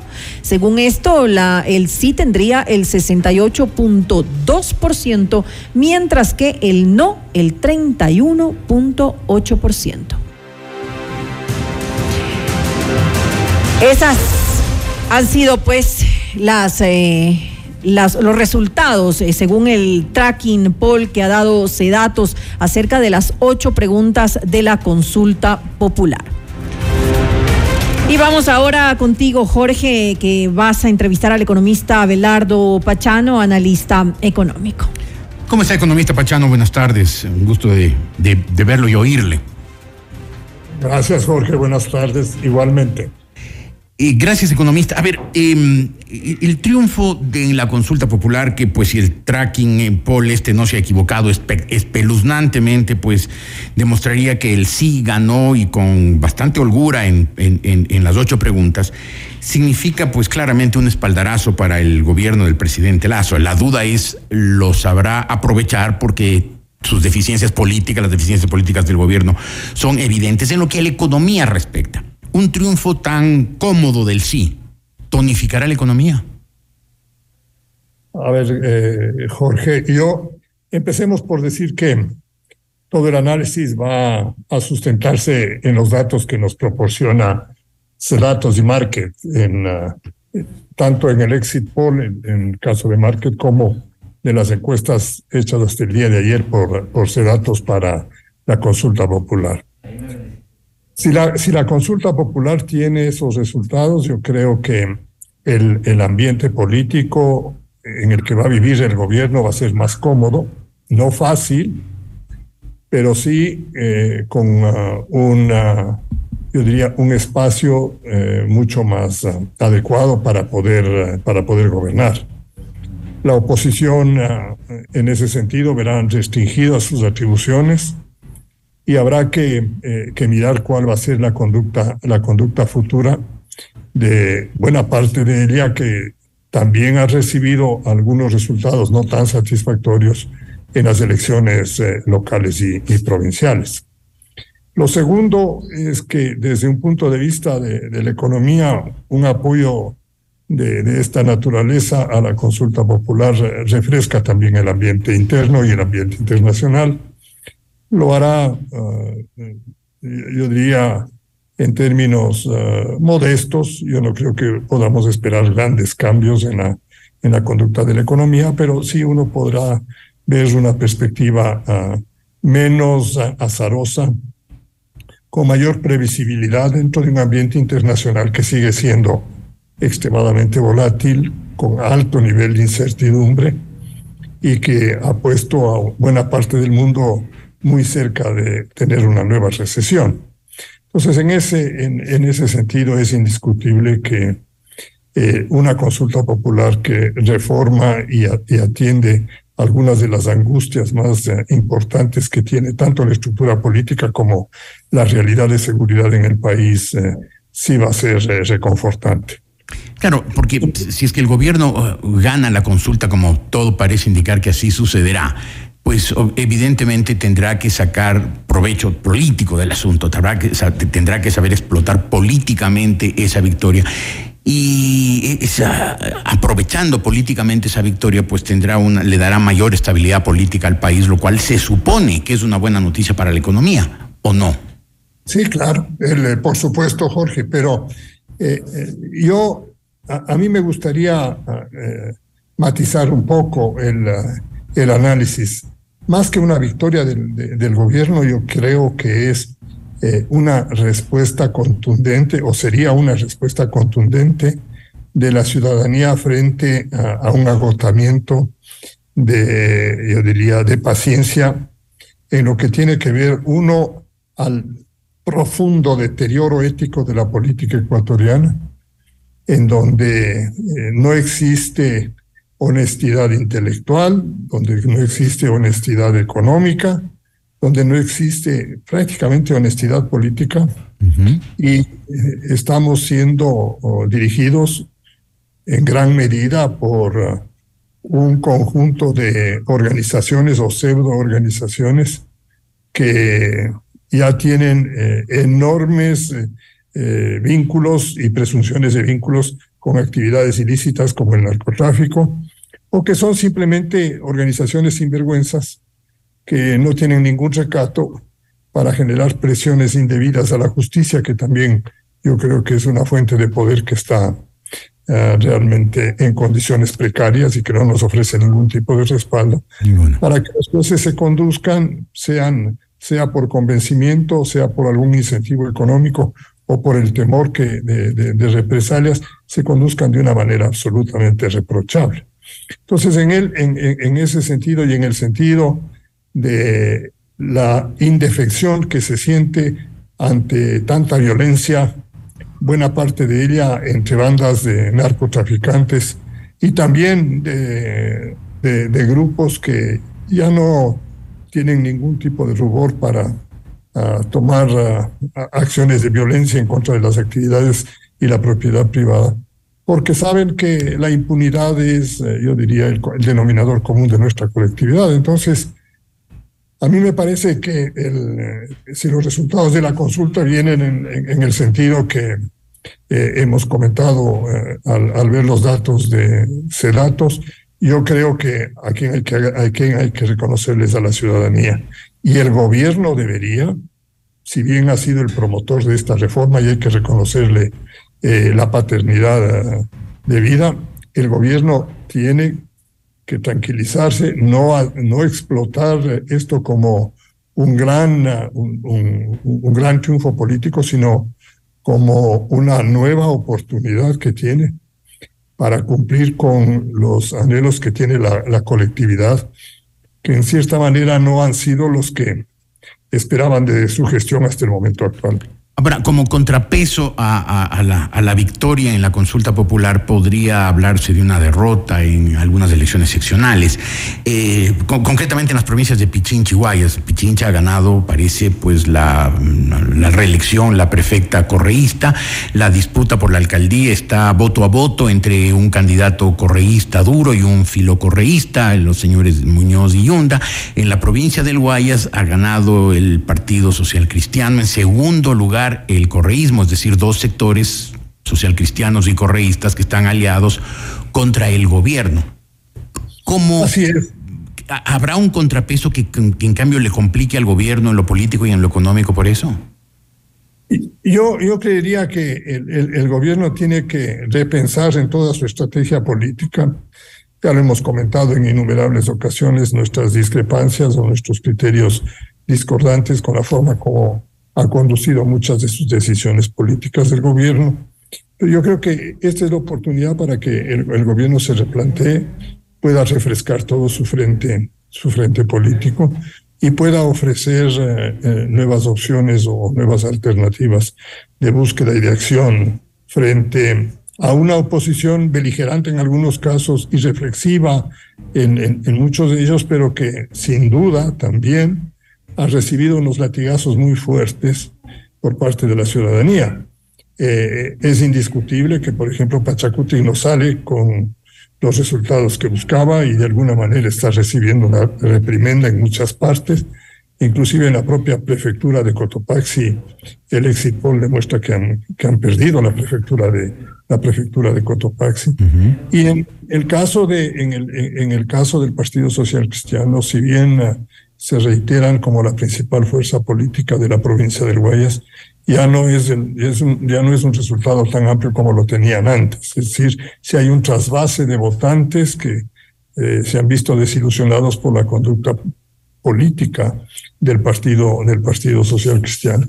Y en lo que tiene que ver con el correísmo, yo creo que el comentario que eh, escuché, Jorge, eh, sobre la dinámica política, la disciplina, la perseverancia del grupo correísta en sus acciones, les ha dado los, los resultados que tenemos.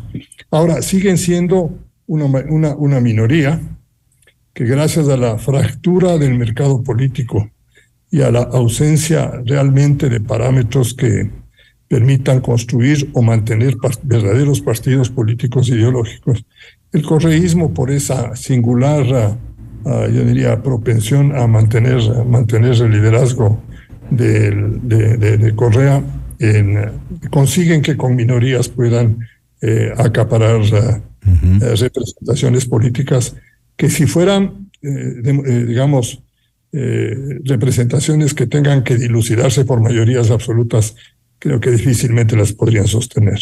Sí, parece necesario después de esta elección, por ejemplo, en Quito, que se llegue a la segunda vuelta, como hay para la elección presidencial, también a las elecciones de alcalde, porque según parece vamos a tener, igual que hace cuatro años, un alcalde con el 22%, es decir, con 22% que votaron por él y 78% que no lo hicieron, es decir, eh, alcaldes sin el sustento político eh, eh, suficiente. una, cosa, una cosa más, economista Pachano, el, el, hecho de que la, la capital de la República, la provincia de Pichinche, esté tomada por el correísmo como todo lo indica que así será, no alentará al señor Isa que para cambiar su imagen de derrota después de estos resultados electorales y volver a erigirse en un triunfador, quiera lanzarse pronto otra vez a paralizar Quito como lo hizo en octubre del 19 y en junio del 2022 con el apoyo del correísmo y el silencio social cristiano. Es posible, Jorge, yo no descartaría, eh, digamos, una reflexión política de esa naturaleza por parte de esa dirigencia eh, extremista y, de eh, concepción anárquica o anarquizante que tiene en este momento eh, la CONAIE y que puede encontrar y complotarse con el movimiento correísta para ocasionar nuevamente no solo daños a la, a la ciudadanía, a Quito, a la provincia de Pichincha, sino incluso ahí sí ocasionar daños mayores al proceso de consolidación, de consolidación económica y de búsqueda de mayor tranquilidad en los mercados internacionales.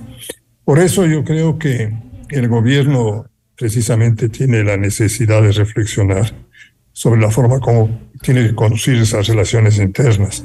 Yo creo que eh, la Constitución, con toda esa cantidad de, eh, yo diría, de contradicciones, eh, de declaraciones absurdas y todo, sí tiene normativas que le dan el poder suficiente al, al Ejecutivo para que haga cumplir la ley y tiene los instrumentos y lo, tiene los instrumentos de ejecución para poder hacerlo. Y en eso tiene que haber una mayor claridad. Y a la función judicial también yo creo que hay que llevarla a, una postura que sea de mayor, de mayor responsabilidad. Sería lamentable que esos hechos se, se, vuelvan, a, se vuelvan a suceder. Y eso lo que, lo, que confirma una vez más eh, Jorge, es que el Ecuador sigue siendo un país con escasa ciudadanía. Ah, lo que hemos visto en, los últimos años en el Ecuador con esa fractura de los frentes políticos en, ah, en mini caudillos que buscan ah, resultados individuales y que van más o menos dentro de la, una misma línea ideológica, lo único que hace es demostrar que no somos, no somos capaces de conciliar entre quienes tenemos más o menos los mismos principios o creemos eh, en, eh, en, en, un país democrático, verdaderamente democrático, en un país que, que haga justicia y en un país que tenga una economía mucho más vibrante. Y eso, el resultado en Quito es evidente. Sumemos, sumemos a todas las, candidaturas que han quedado rezagadas y nos damos cuenta que la gran mayoría, eh, que la gran mayoría no está de acuerdo precisamente con quien va a ejercer la alcaldía y la representación en el Consejo va a ser una, una representación también fracturada, que hará que en el Consejo y en la prefectura nosotros nuevamente tengamos a, dos, dos direcciones con instituciones bastante maltrechas, sin ética, con, yo diría, poca, poca inclinación a corregir los, los malos manejos y en situaciones financieras difíciles. El municipio de Quito, la condición financiera es bastante precaria precisamente por el enorme peso que significa el ponerle en funcionamiento al metro. El metro le va a, y le tiene socavada las funciones, las, el presupuesto del municipio y no va a poder hacer mucho si es que eh, pone atención al, al a las necesidades del metro que indiscutiblemente tienen que ser eh, enfrentadas una vez que el Ecuador y, Quito ha invertido más de 2.500 millones de dólares en esa, en, esa obra. Economista Pachano, muchísimas gracias por sus reflexiones, siempre, siempre talentosas. Aquello de escasa ciudadanía, lamentablemente dolió, sobre todo porque es una reflexión perfectamente válida y certera. Muchas gracias, mucho gusto de haberlo visto, economista Pachano. Buenas tardes. De igual manera, Jorge, muchas gracias a ustedes. Regresamos enseguida con Decisión Ecuador 2023. Decisión Ecuador 2023. Con Jorge Ortiz. Este viernes a las 8 horas. Solo por FM Mundo 98.1. Inicio del espacio publicitario. En tu mundo, esta es la hora. Son las 18 horas, con 11 minutos. Seamos puntuales, FM Mundo. Confiamed, tu mejor opción en medicina prepagada. Permítenos acompañarte cuidando de tu familia, tu salud y patrimonio. Contamos con planes de gran cobertura médica, hechos a tu medida y al alcance de todos. Conoce los beneficios de formar parte de nuestra comunidad y siente la tranquilidad de estar en las mejores manos. Para mayor información, comunícate con tu broker de confianza o escríbenos a ventas arroba confiamed.com. Confiamed, te protegemos. ¿Estás seguro? Java H6 híbrido. El futuro está aquí. Diseño y tecnología combinados para darte una experiencia única de confort y seguridad. Este SUV full híbrido te da una increíble potencia con una autonomía extraordinaria. Llega donde quieras con gran poder, ahorro y armonía con el medio ambiente. Con carga inalámbrica, cámara 360 y parqueo automático. Conoce el mundo del futuro. Ven a Ambacar y estrena tu Javal H6 híbrido. Ambacar, repiensa, reescribe, redefine, remueve las reglas.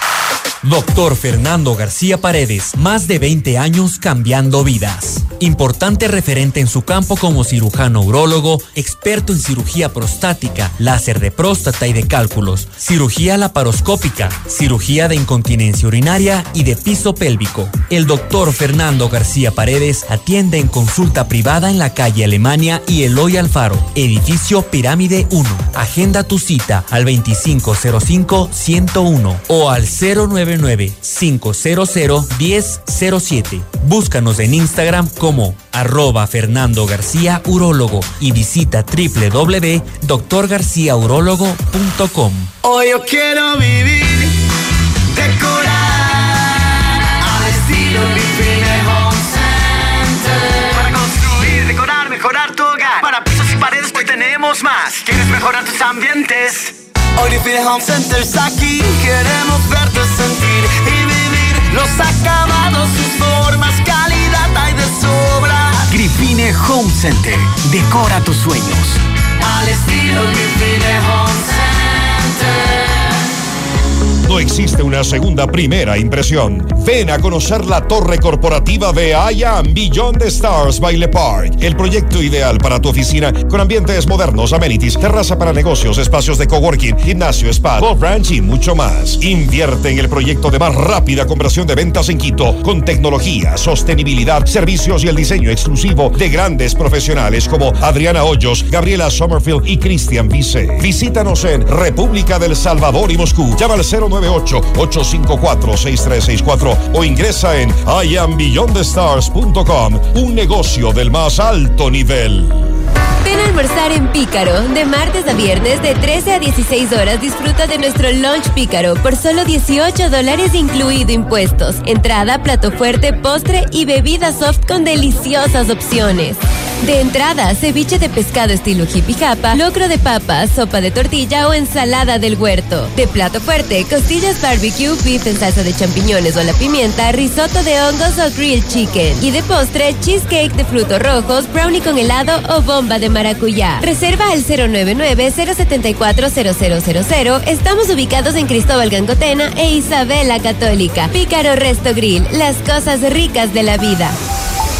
Boga Asian Fusion, el lugar perfecto para disfrutar una experiencia gastronómica llena de sensaciones.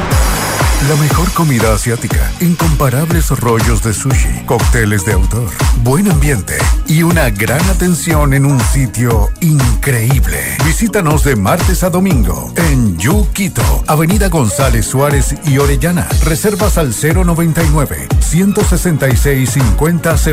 Síguenos en redes. Boga Asian Fusion, el placer de lo sublime. Felicidad? ¿Qué es la libertad? Somos las decisiones y oportunidades que tomamos o dejamos de tomar. Blue Castle Ventures te permite disfrutar la vida mientras nosotros trabajamos por ti. Recibe el mejor interés sobre tu inversión gracias a nuestra tecnología financiera estricta y responsable que no trabaja con criptomonedas. Te asesoramos y cuidamos tu dinero. Desde solo mil dólares en adelante ya puedes invertir en tu futuro. Visita nuestra web www.mi20ya.com y conoce lo que podemos hacer por ti. Blue Castle Ventures, empresa canadiense de tecnología financiera que cuida y cumple tus sueños. Comunícate a nuestro WhatsApp 0999-770-771. En la UID nos reinventamos para ofrecerte una verdadera educación global. Nos afiliamos a Arizona State University, una de las mejores universidades del mundo y número uno en innovación de los Estados Unidos. Al estudiar en la UID, serás parte de ASU. Tu carrera se fortalecerá con cursos de clase mundial. Te convertirás en un profesional bilingüe y podrás optar por una doble titulación. Reinvéntate con la nueva UID, powered by Arizona State University.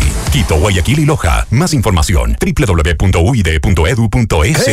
tú, ¿sabías que por hacer ejercicio podrías recibir 500 dólares en efectivo? Empieza a ganar premios por lo que ya estás haciendo. Contrata Saludza que viene con Vitality, el programa que te devuelve hasta el 20% de lo pagado en tu plan médico anual por cumplir tus metas de ejercicio. Deja de mirar cómo ganan otros por hacer lo mismo que tú. Contrata Saludza, gana con Vitality. Conoce más en saludza.com. Aplican términos y condiciones. Descarga nuestra increíble app FM Mundo 98.1 para escucharnos y vernos en vivo. Hasta aquí la publicidad. Seguimos en Decisión Ecuador 2023 desde los estudios principales de FM Mundo en Quito. Muy bien, estamos de regreso. Nos vamos con Fernanda Utreras. Está en eh, la sede que para este proceso electoral tiene el CNE. Eh, está con la presidenta del eh, CNE, precisamente, del Consejo Nacional Electoral. Adelante. Así es, Cristian. Buenas noches en estudios y a nuestra audiencia. Estamos justamente aquí en el, en el centro de mando con la presidenta del Consejo Nacional Electoral, eh, Diana Tamaín. Por favor, presidenta, cuéntenos un pequeño, un breve resumen de lo que ha sido esta, un balance de lo que ha sido esta jornada electoral. Por favor, buenas noches. Buenas noches, muchísimas gracias. Decirle al país que hemos entregado una jornada electoral eh, tranquila, pacífica, más allá de los um, lamentables hechos suscitados en la noche de ayer. Hoy hemos tenido una participación del 80.74%, que es un número, un, porcentaje que eh, está muy parecido a los procesos eleccionarios anteriores, por lo cual consideramos que es un éxito. De esta manera, en este momento ya se ha empezado a transmitir los primeros resultados para alcaldes, como es el caso para el cantón eh, Azogues, y de esa manera más adelante iremos eh, mostrándole al país cómo va el conteo de votos para las dignidades de alcaldes y un poquito más tarde eh, también se podrá empezar ya a visualizar lo que corresponde a la consulta, al referéndum, como le conoce la gente como consulta popular, y de esa manera, eh, en el transcurso de la noche, para tener ya las tendencias que serán para las dignidades, alcaldes, prefectos, y así sucesivamente para las otras dignidades. Doctora. aproximadamente, eh, ¿a qué hora nosotros ya tendríamos los resultados generales de todo lo que ha sido este proceso electoral. Bueno, lo que yo decía es que tendremos una tendencia, eh, dependiendo del número de candidatos, hay que tener presente que hoy no se podrá proclamar el 100% de los resultados porque siempre hay actas con inconsistencias, porque no tienen firmas, porque la sumatoria no cuadra con el número de personas en el padrón y esperamos que estos sean mínimos y estos tienen que ser revisados y en el caso que no haya este tipo de situaciones y solo en esos casos se proclamará los resultados oficiales. Pero eso no significa que ya es el ganador oficial porque las organizaciones políticas y los candidatos tienen el derecho de interponer recursos, sus reclamaciones, hasta llegar posiblemente al Tribunal Contencioso Electoral. Y un candidato será eh, oficialmente proclamado ganador cuando tengamos la certificación del Tribunal Contencioso Electoral de que no hay recursos que tratar y de esa manera nosotros los registraremos como ganador. Le escuchamos que estén en estudios, ¿tenían algún inquietud? Doctora, doctora Tamaín, ¿qué tal? ¿Cómo está? Buenas noches, le saluda Cristian del Alcázar Ponce desde FM Mundo y Notimundo. Usted ha señalado que en esta jornada electoral la participación ciudadana ha sido de alrededor del 80%. ¿Es lo que ustedes esperaban? ¿Apenas un 20% de ausentismo, doctora? Sí, es una tendencia que lo venimos midiendo, inclusive en época de la pandemia se mantuvo aquello porque nosotros sabemos el civismo y el compromiso con la patria que tenemos los ecuatorianos y ecuatorianas, en, teníamos más o menos esta estimación y hoy se ha vuelto a cumplir, sin embargo quisiéramos que a futuro este, este porcentaje de participación aumente porque le da más eh, posibilidades de ir fortaleciendo la democracia de nuestro Ecuador. Eh, se pudo ver y se pudo observar que en los recintos electorales fluyó muy rápido. Eh, la votación eh, de las personas, de los ciudadanos, eh, mm, tal vez hasta más de lo que nos habríamos imaginado, doctora. Sí, estábamos un poco preocupados porque en la mañana, a las tres horas de haber iniciado el, proceso de votación, teníamos un 30%, en otras ocasiones había sido más rápido, pero como sabemos que en las horas pico, entre las once y media de la mañana y tres de la tarde, eh, hubo una gran afluencia de ecuatorianos para ir a dar su voto y de esa manera subió rápidamente el porcentaje de participación que el que estamos conociendo ahora. A partir de las 17 horas se dio a conocer el exit poll de la empresa Market. Me imagino usted está al tanto del mismo, según el cual habría un empate técnico entre Pavel Muñoz y Jorge Yunda. Eh, su criterio al respecto es importante que la gente sepa de que pues pues claro, son temas totalmente extraoficiales y es solamente un exit poll. De todas maneras, se habla de un empate técnico. Bueno, tienen que, lo que yo les recomiendo en estas circunstancias, hay que informarse minuto a minuto a través de los canales oficiales del Consejo Nacional Electoral para garantizar la transparencia, dar fe de lo que está sucediendo y mantener la tranquilidad y la serenidad, porque el CNE es la única autoridad que puede decir quién es el candidato ganador. Como una aproximación y que pues, han hecho estos estudios, está bien para que la gente pueda mirar pero lo que corresponde ahora de forma responsable a todos los ecuatorianos es seguir las cuentas oficiales del Consejo Nacional Electoral para al final mirar quién, a quién mismo el pueblo ecuatoriano eh, dio su voto de confianza. En el caso de la ciudad de Quito, ¿a qué hora aproximadamente cree usted que se comiencen a subir los primeros eh, resultados? Estamos pendientes precisamente a través de la app que ustedes eh, han habilitado para este proceso electoral, doctora. Sí, bueno, dependiendo del número de candidatos a alcaldías, pues, se tiene que procesar las actas, eso demora más. Si tengo dos alcaldes, no más candidatos que nada más que escrutar, los resultados es más rápido, se escanea más rápido, o sea, todo fluye más rápido. Pero si tengo dos candidatos, tiene que esperar un poco más. En todo Entonces, en el caso de Quito, demorará todavía. Eh, puede ser hasta el final de la noche, quién sabe, hasta mañana, doctora. No, no, no, no, no, no, no absolutamente no. Ah, aproximadamente a las 7 de la noche ya empezaremos a ver la información generalizada a nivel nacional la eh, transmisión de resultados para dignidad de alcaldes. Unos tal vez se adelanten un poquito más, pero creo que no pasará de las 7 de la noche, empezar a visualizar ya los primeros cómputos de eh, respecto a alcaldes, de cómo va, se va procesando acta por acta, junta por junta, y de esa manera no nos detendremos en publicar todo el resultado del 100% de lo que corresponde a alcaldes a nivel nacional. Y para llegar al 100% todo de todas las dignidades y de la consulta popular eh, y del CPCS, ¿hasta cuándo eh, estiman ustedes que se tendrán ya los resultados completos? Bueno, nosotros pensamos trabajar toda la noche. A las 12 de la noche o 1 de la mañana, las juntas receptoras del voto cerrarán ya el conteo según nuestras estimaciones. Sin embargo, hay que tener presente que eh, este escrutinio también tiene, se presentan en muchas ocasiones o generalmente se presentan actas con inconsistencias, ya sea porque no tienen las firmas de los miembros de las juntas receptoras del voto o porque no coinciden el número de votos con el número de electores registrados en el padrón, los cuales quedan rezagadas y esas tienen que ser analizadas con detenimiento o como imponen recursos hay que volver a abrir urnas, hacer el reconteo y eso significa que todavía quedará eh, tiempo para dar un resultado definitivo y declarar como absoluto ganador a uno u otro candidato. Para, para terminar, doctora, hasta el momento, ¿cómo califica usted el eh, proceso electoral en cuanto a su éxito? Bueno, exitoso, totalmente exitoso. Hemos trabajado, nos hemos preparado durante mucho tiempo, durante todo el año, y eso es un reconocimiento a nuestros funcionarios que hicieron y trabajaron con todo su esfuerzo y su profesionalismo. Ahora nos toca a los ecuatorianos ser prudentes, esperar con tranquilidad y dejar de lado noticias falsas, desinformación y conectarse únicamente a las cuentas oficiales del Consejo Nacional Electoral y a través de los medios que están haciendo lo mismo y que es lo que sirve para que nuestra democracia se vaya fortaleciendo día a día. Enhorabuena, gracias a la doctora Diana Tamaín, presidenta del CNE. Gracias, Fer, también por ese reporte desde la base del CNE, donde eh, se está generando la noticia a esta hora. Son las 18 con 27 minutos. Y vamos a. Gracias, muy gentil. Vamos a revisar ahora nuevamente y tenemos algunos cuadros actualizados del Exit Poll, gracias a una cortesía del canal RTU. Por favor, entonces, si podemos poner en eh, pantalla. Alcaldía de Cuenca, Alcaldía de Cuenca. Ahí también hay sorpresas, eh, María Carmen.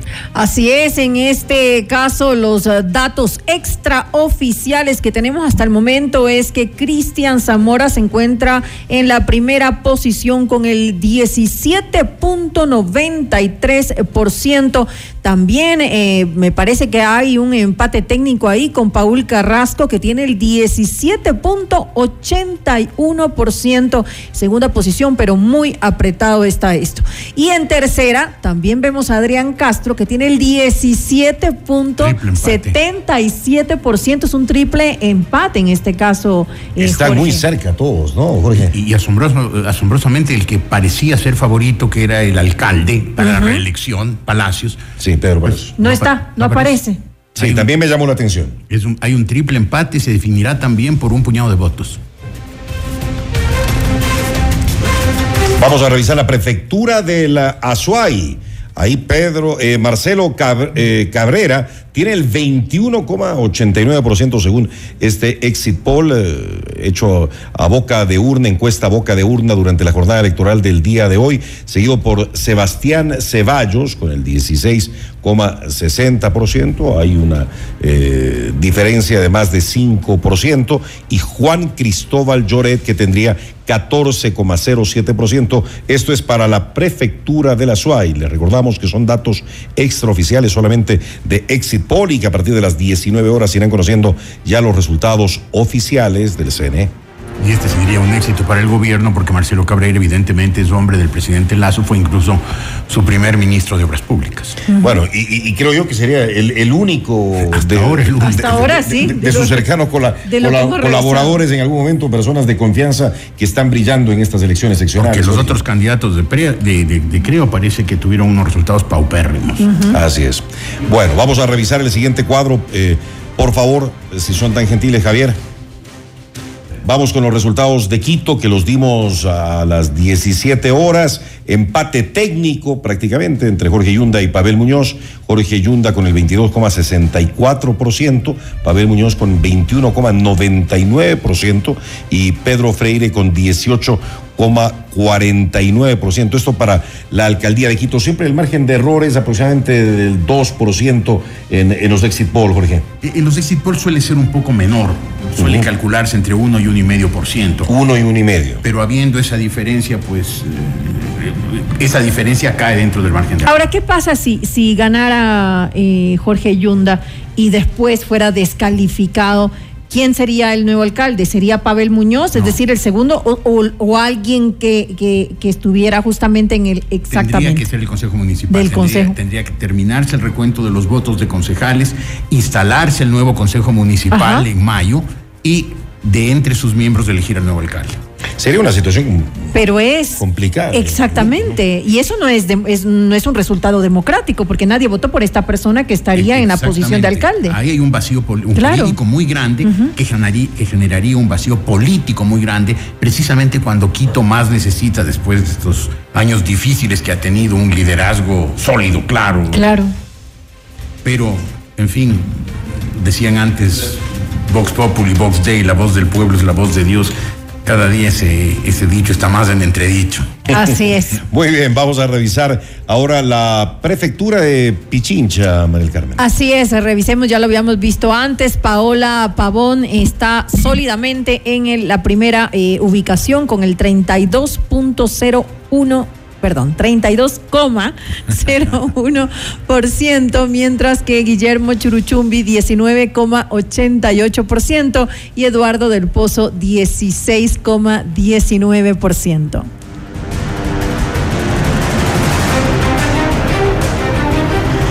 Muy bien, eh, si podemos ver otro de los eh, gráficos, la provincia del Guayas, la alcaldía de Guayaquil, Cintia Viteri, con un amplio margen de ventaja, el 40,04%, seguido por Aquiles Álvarez del correísmo con el 30,17% y el ex eh, prefecto de la provincia del Guayas, Jimmy Jairal, apenas el 10,41% en la alcaldía de Guayaquil, datos de Exit Poll, también pendientes a los resultados oficiales a partir de las eh, 19 horas.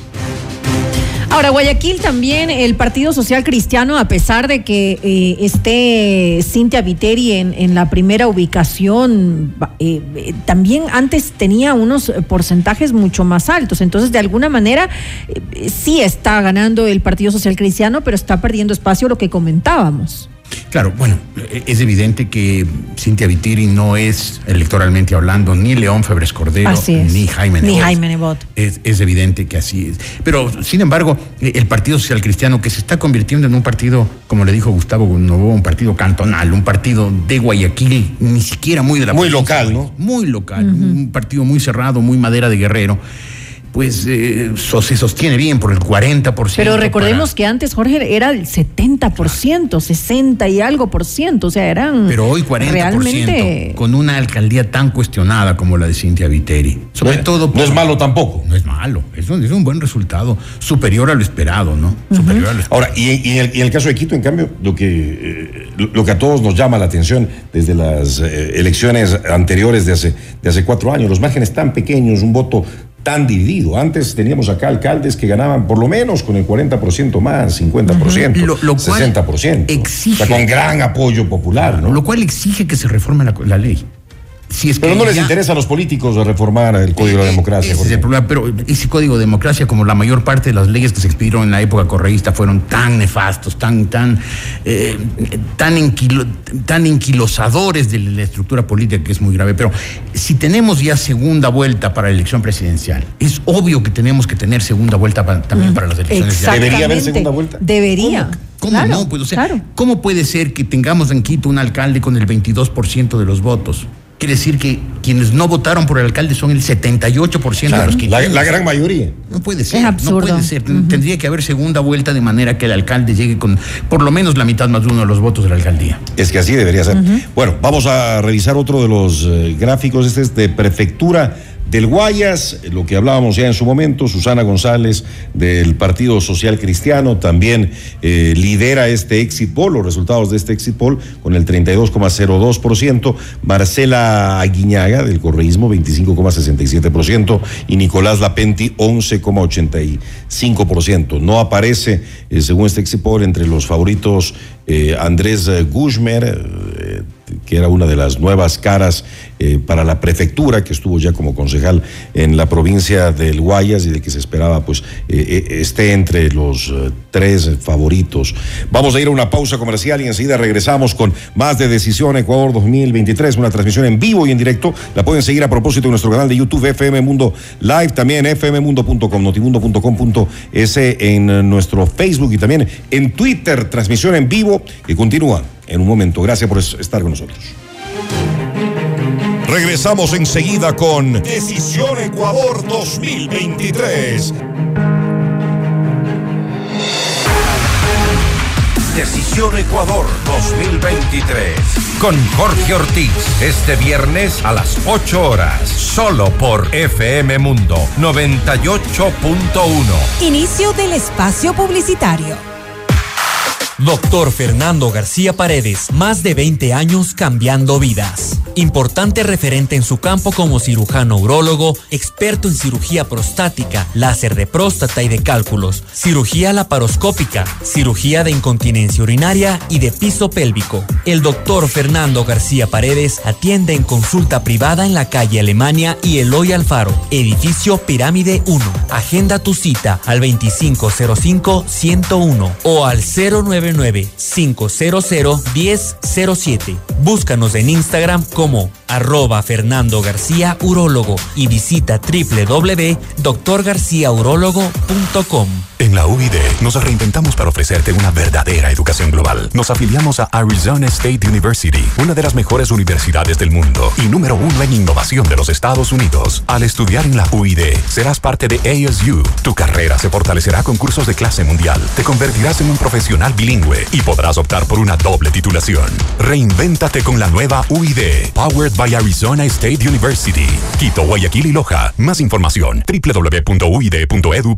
Jabal H6 híbrido. El futuro está aquí. Diseño y tecnología combinados para darte una experiencia única de confort y seguridad. Este SUV full híbrido te da una increíble potencia con una autonomía extraordinaria. Llega donde quieras con gran poder, ahorro y armonía con el medio ambiente. Con carga inalámbrica, cámara 360 y parqueo automático. Conoce el mundo del futuro.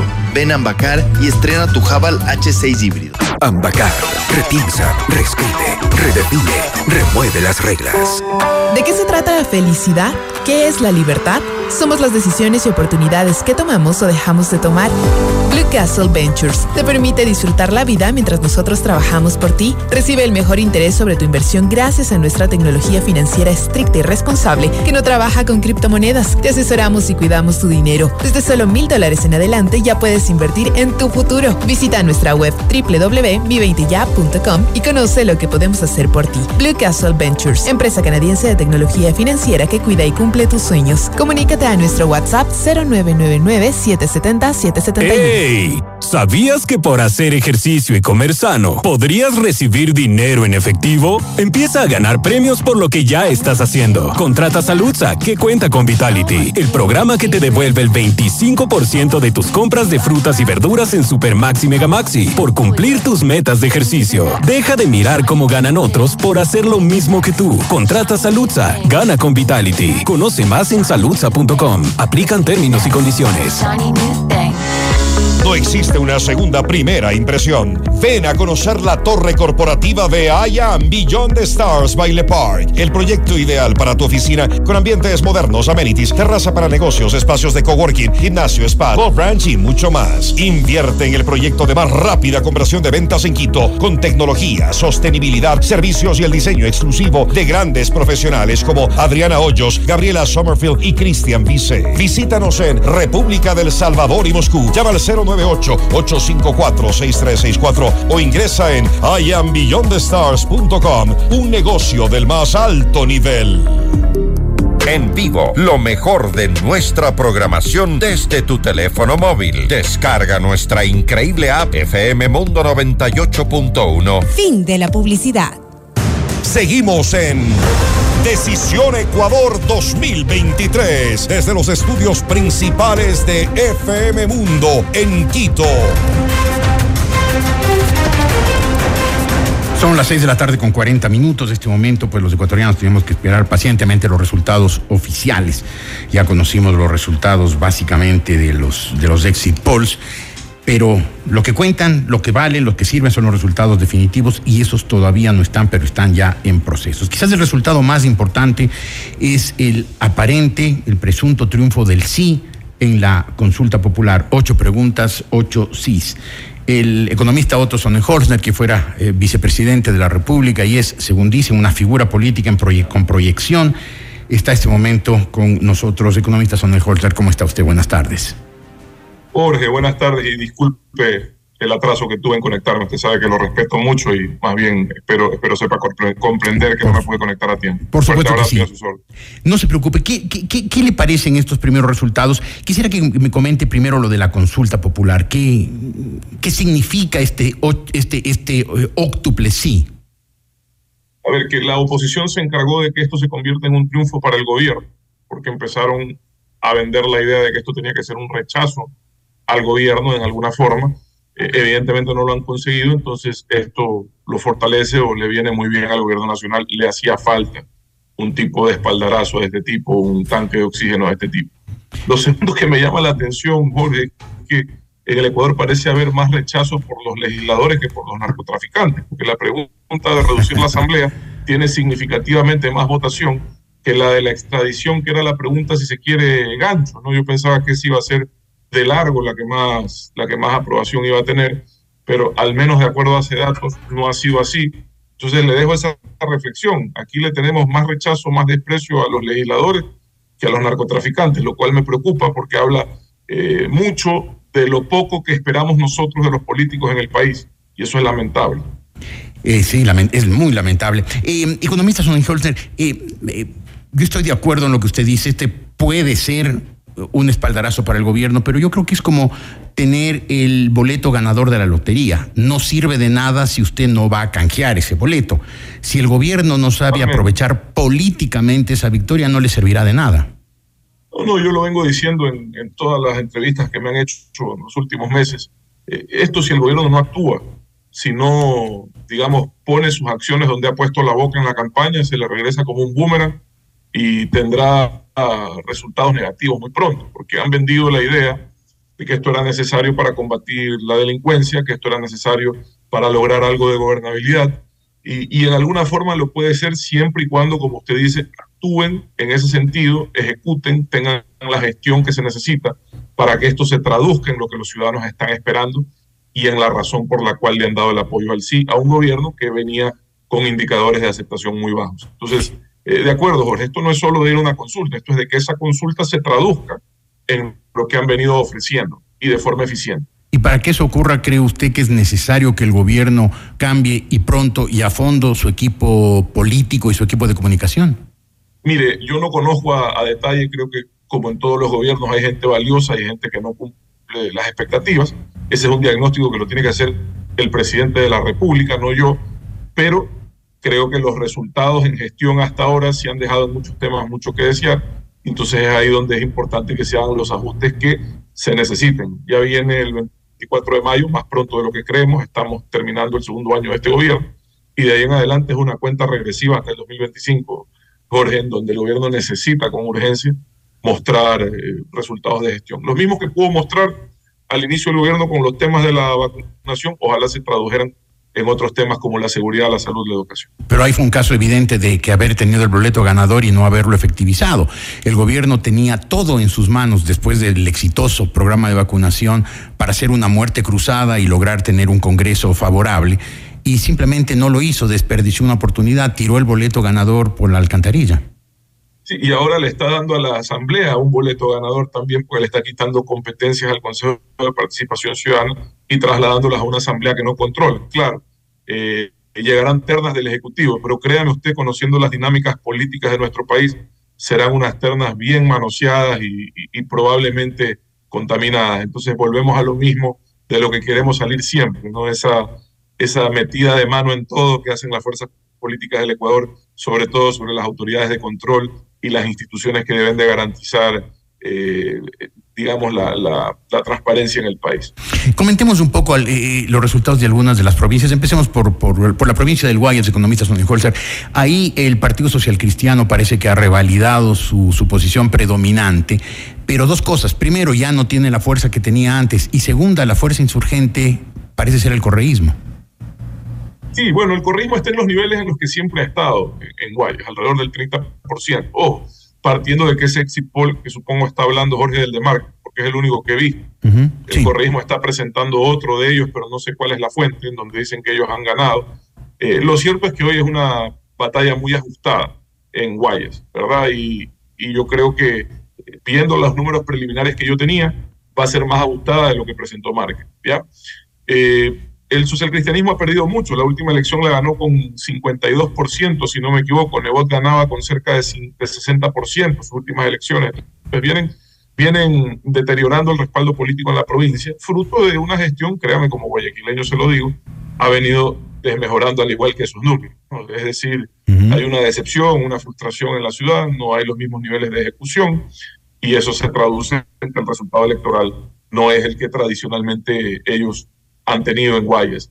Eh, adicionalmente, creo que en gran parte lo consiguen por un uso nunca antes visto, en mi opinión, quizás solo el correísmo del aparato del Estado, en este caso del Estado municipal, para hacer proselitismo. Y eso sin duda es una cancha inclinada para cualquier candidato.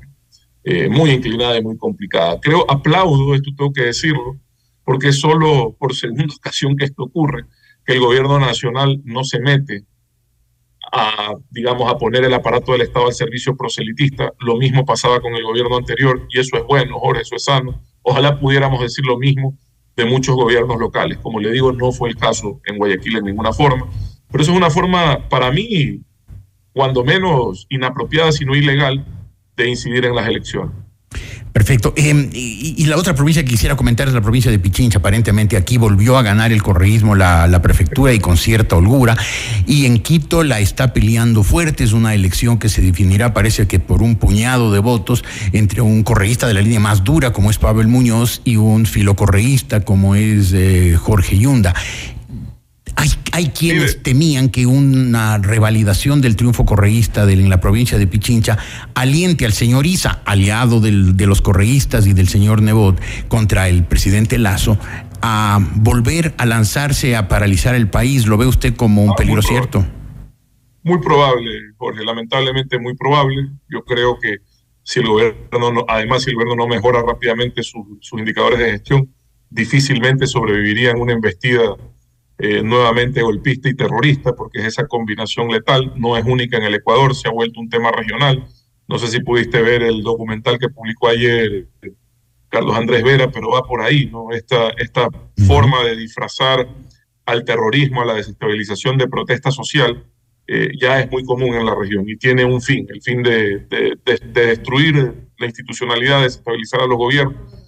Y claro, con alcaldes y prefectos a favor, es muy complicado poder contener dentro del marco de lo legal ese tipo de, de situaciones. Ahora, Jorge, lo que es lamentable es que aquí no aprendemos nada, porque si tú ves los números, y me quedo con los de Marca, son una foto de lo del 2019, eh, con algunos actores repetidos, digamos, en vez de, bueno, Yunda Yunda, en vez de, de la señora Maldonado, el señor Muñoz, en vez del señor Moncayo o el señor Hernández, eh, perdón, no es Hernández, sino Montúfar, está Freile y Páez, pero si tú sumas a Freile, a Páez, a, la señora, eh, vaya pues, caramba. Eh, Luz Elena Coloma. Luz Elena Coloma, gracias. Eh, fácilmente eran personas que, el señor Alarcón, eran personas que debieron haberse sentado a dialogar, por encontrar un camino común. Ya sabemos que en las seccionales no hay segundas vueltas. Ya sabemos que el riesgo es este y no, no lo hacen. No sé qué es lo que priorizan. Priorizan sus intereses personales por encima eh, de los objetivos de la ciudad y los objetivos nacionales inclusive, porque las elecciones seccionales pueden ser de mucha incidencia en el, en el 25. Entonces, yo lamento que eso ocurra. Yo creo que siempre he puesto de mi parte en cuanto a desprendimiento, en cuanto a que la gente comprenda que ceder no es perder, pero veo que otros no. Y, y entonces se repite la historia. Hacemos lo mismo, se repite la historia. Ahora, lamentable en Quito eso ocurra, repito.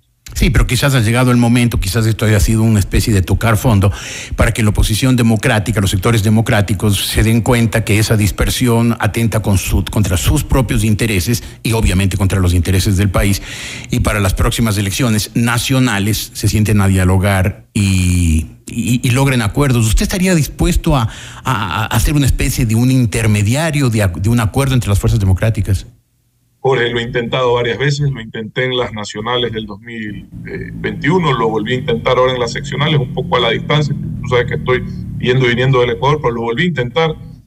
Es muy difícil, Jorge. Aquí tenemos líderes que priorizan la vanidad por encima de la unidad y así no se puede, es muy complicado. Todos se creen ganadores, todos se creen más fuertes que el otro y esto es un tema de con humildad reconocer cuáles son las virtudes y los defectos que uno tiene, las debilidades y las fortalezas y sentarse a sumar lo positivo para lograr los resultados que se necesitan. Pero créeme, Jorge, no pierdo la esperanza. Yo no sé eh, si ya insistir en lo mismo de mi parte. No, sí, hay que, hay que perseverar.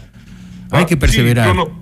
claro, yo sigo intentando, Jorge, insisto, creo que he sido de los pocos que lo han demostrado con el ejemplo. O sea, que tengo la, la autoridad moral para hablar del tema, ¿verdad?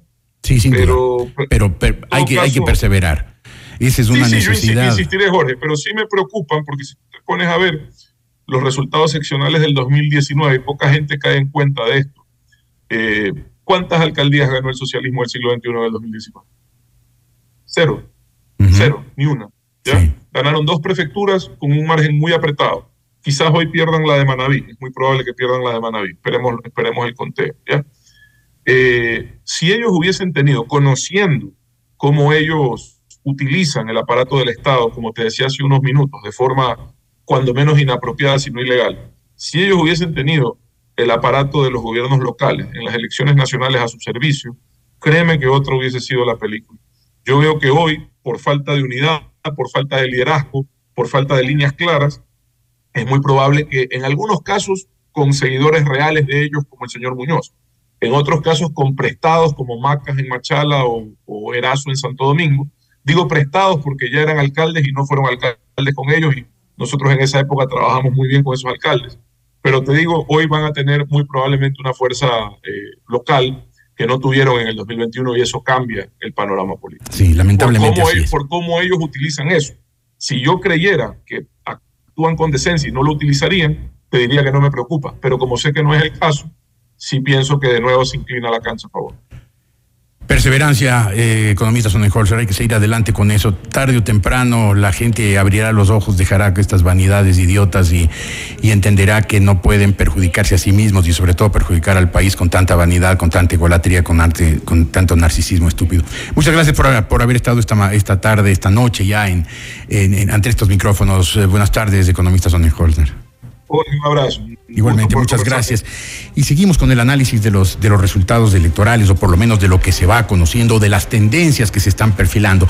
Ahora está con nosotros José Hernández, él es, como ustedes saben, el director del portal Cuatro Pelagatos, uno de los portales, o quizás el portal de análisis político más eh, importante y concurrido que tiene el país. Eh, doctor Hernández, ¿cómo está usted? Buenas tardes.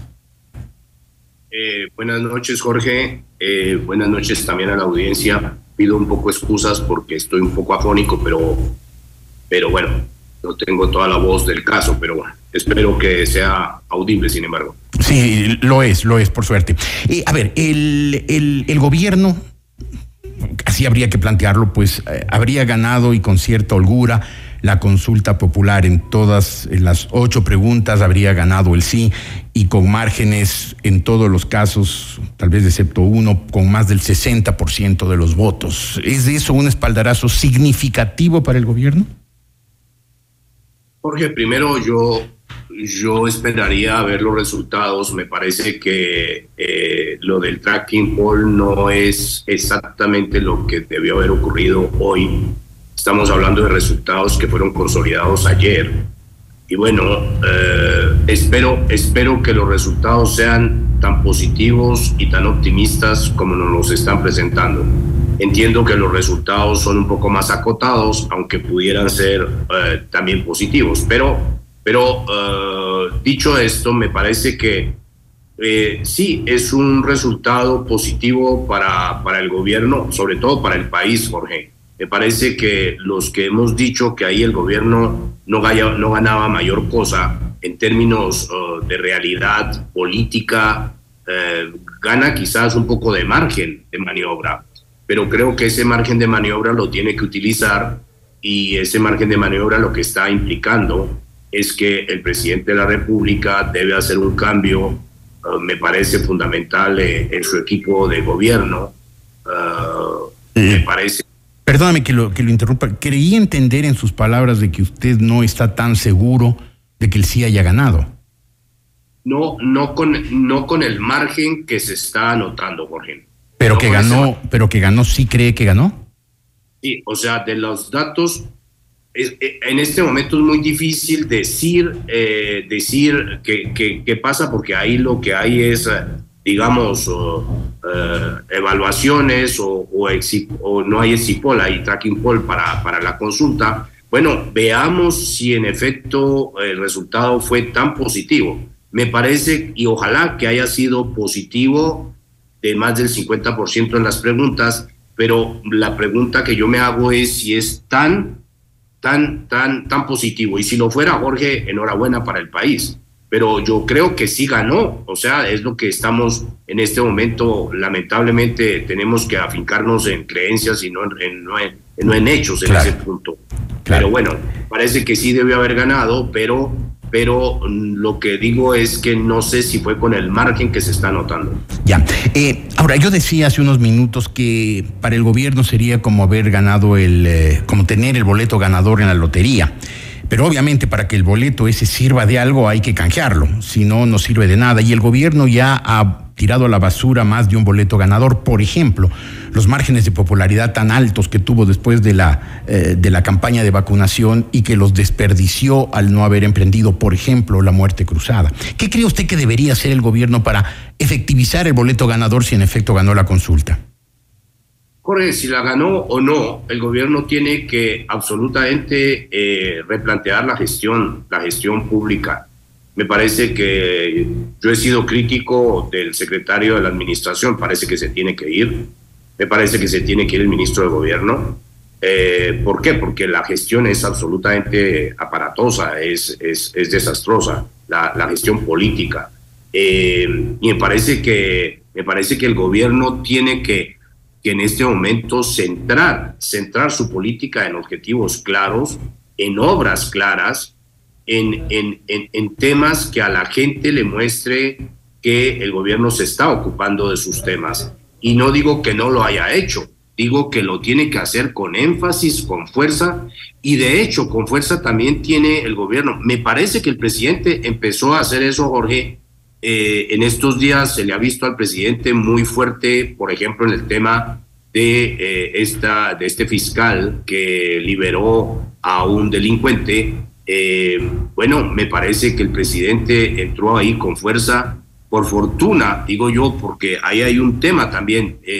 y ahí entramos en un tema muy complicado, Jorge. Es hasta dónde se va a respetar la ley si la ley los que las aplican son delincuentes. Ahí hay, un, ahí hay un problema gigantesco para el país. Gigantesco. Por fortuna, digo, en este caso la fiscal también entró a demandar a ese fiscal y ese fiscal huyó y le han encontrado dinero en su casa, etcétera. Pero, pero es un tema complicado porque el presidente desconoce una orden de un fiscal, pero, pero ese fiscal se encuentra que es un, es un delincuente. Entonces, estamos en un problema real, pero me parece que el presidente eh, da la impresión de entrar con más fuerza y yo creo que es una parte de lo que el Estado tiene que hacer, lo que el gobierno tiene que hacer frente, por ejemplo, a la delincuencia.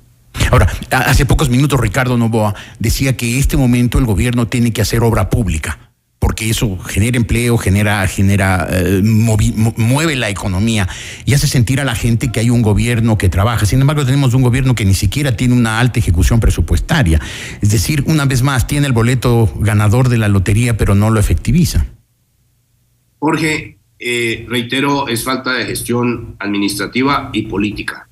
Y me parece que en esos dos puntos, eh, bueno, ya se ha dicho, esto es un poco el cuento del gallo pelón, ya se ha dicho algunas veces que el presidente de la República, digamos que tiene que replantear la gestión administrativa y política. Y bueno, esperemos que lo haga, porque me parece que si no lo hace, Jorge, estamos asistiendo en forma absolutamente cíclica a los mismos temas. Dicho de otra forma, si el presidente no rompe el círculo de esta suerte de, de parálisis institucional, si el presidente no rompe esta suerte de parálisis administrativa, bueno, por otro lado, le están repitiendo el círculo de volverle a montar un golpe de Estado con exactamente las mismas características.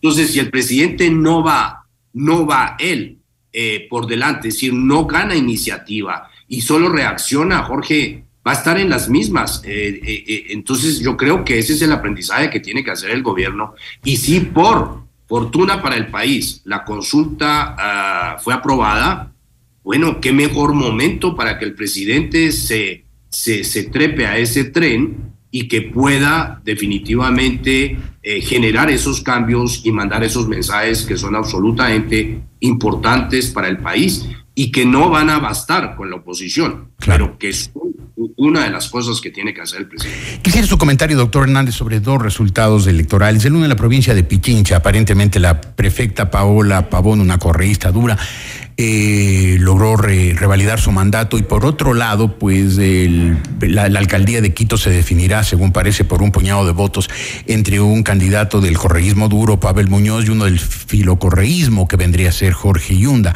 Este, esta consolidación del dominio del correísmo en la provincia de Pichincha, ¿qué le dice a usted? Bueno, me parece primero que es un electorado sostenible o sostenido ¿no? Y son resultados que se sostienen, Jorge, ¿por qué? Porque si uno suma, ¿no es cierto? Yo miré cuáles fueron los resultados en el 2000, en el 2019, Jorge Yunda tuvo 21.39, ahora tiene 22.64, básicamente lo mismo. Pero Luisa Maldonado, que estaba representando el correísmo en el 2019, tuvo el 18.42%.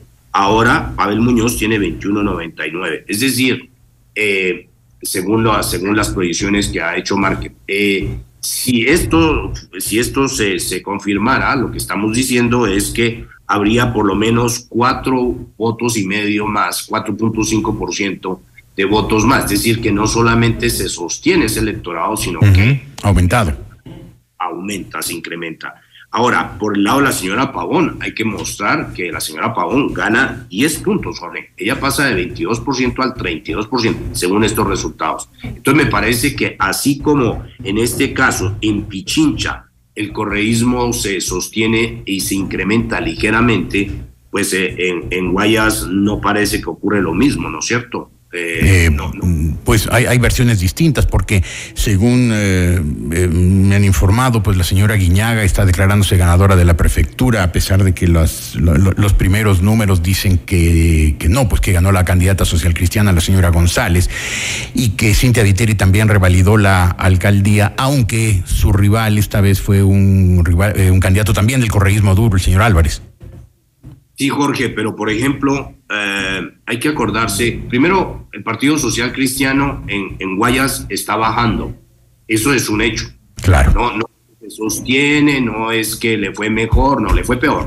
Es decir, si uno mira en el 2014, Jaime Nebot tuvo 59,46%.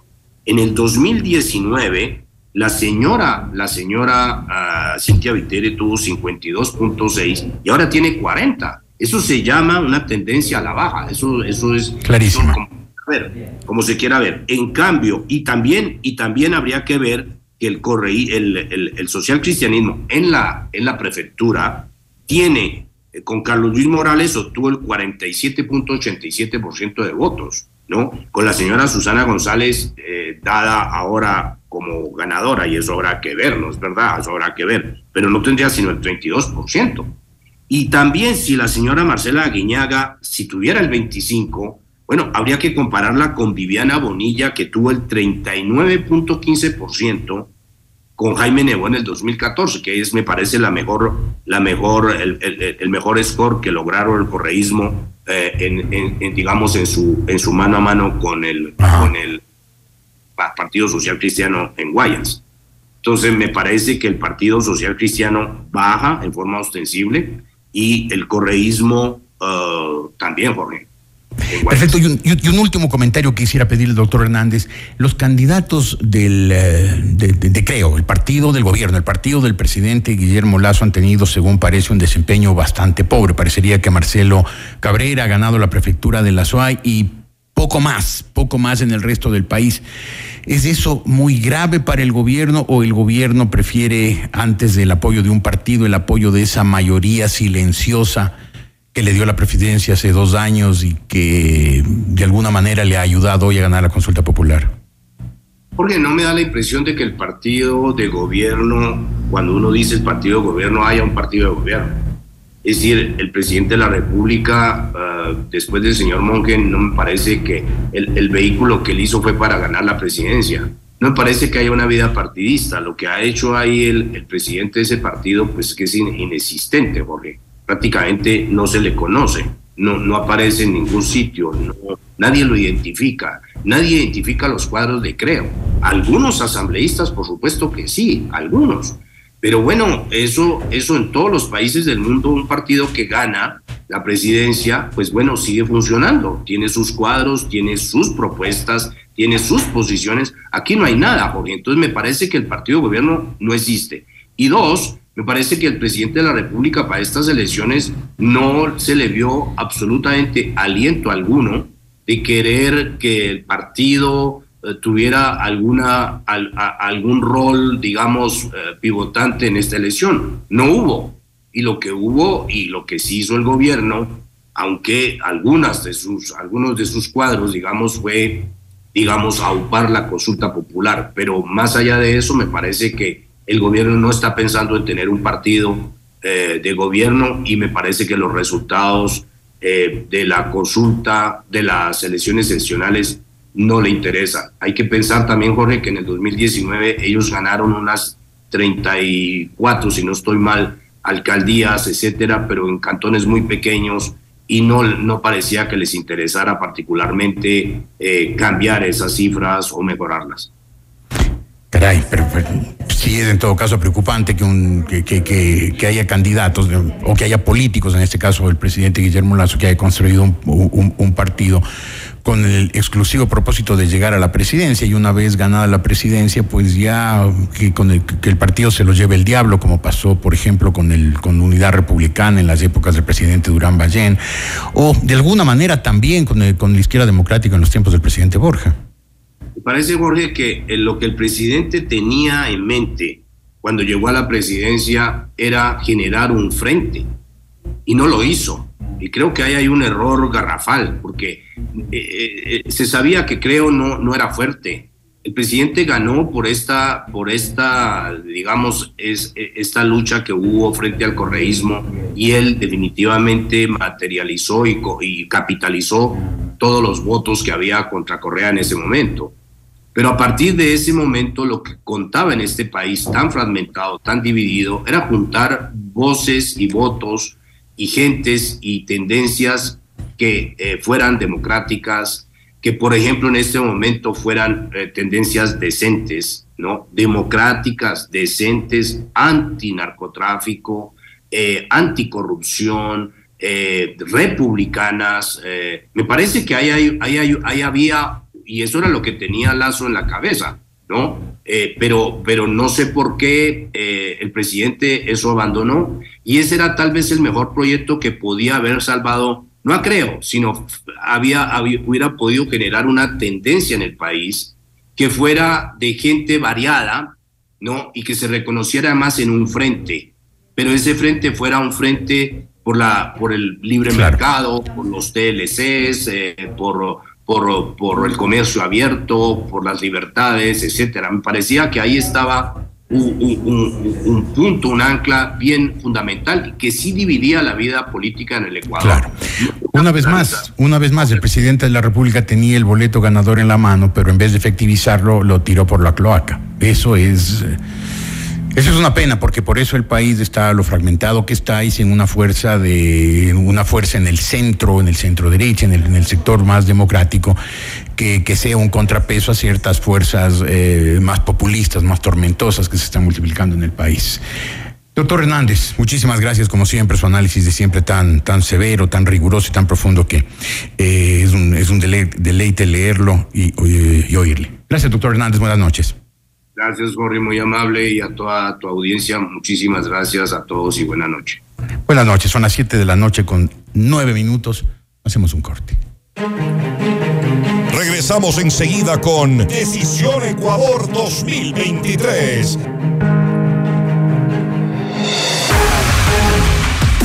Ecuador 2023. Con Jorge Ortiz. Este viernes a las 8 horas. Solo por FM Mundo 98.1. Inicio del espacio publicitario. En tu mundo, esta es la hora. Las 19 horas, con 9 minutos. Seamos puntuales. FM Mundo.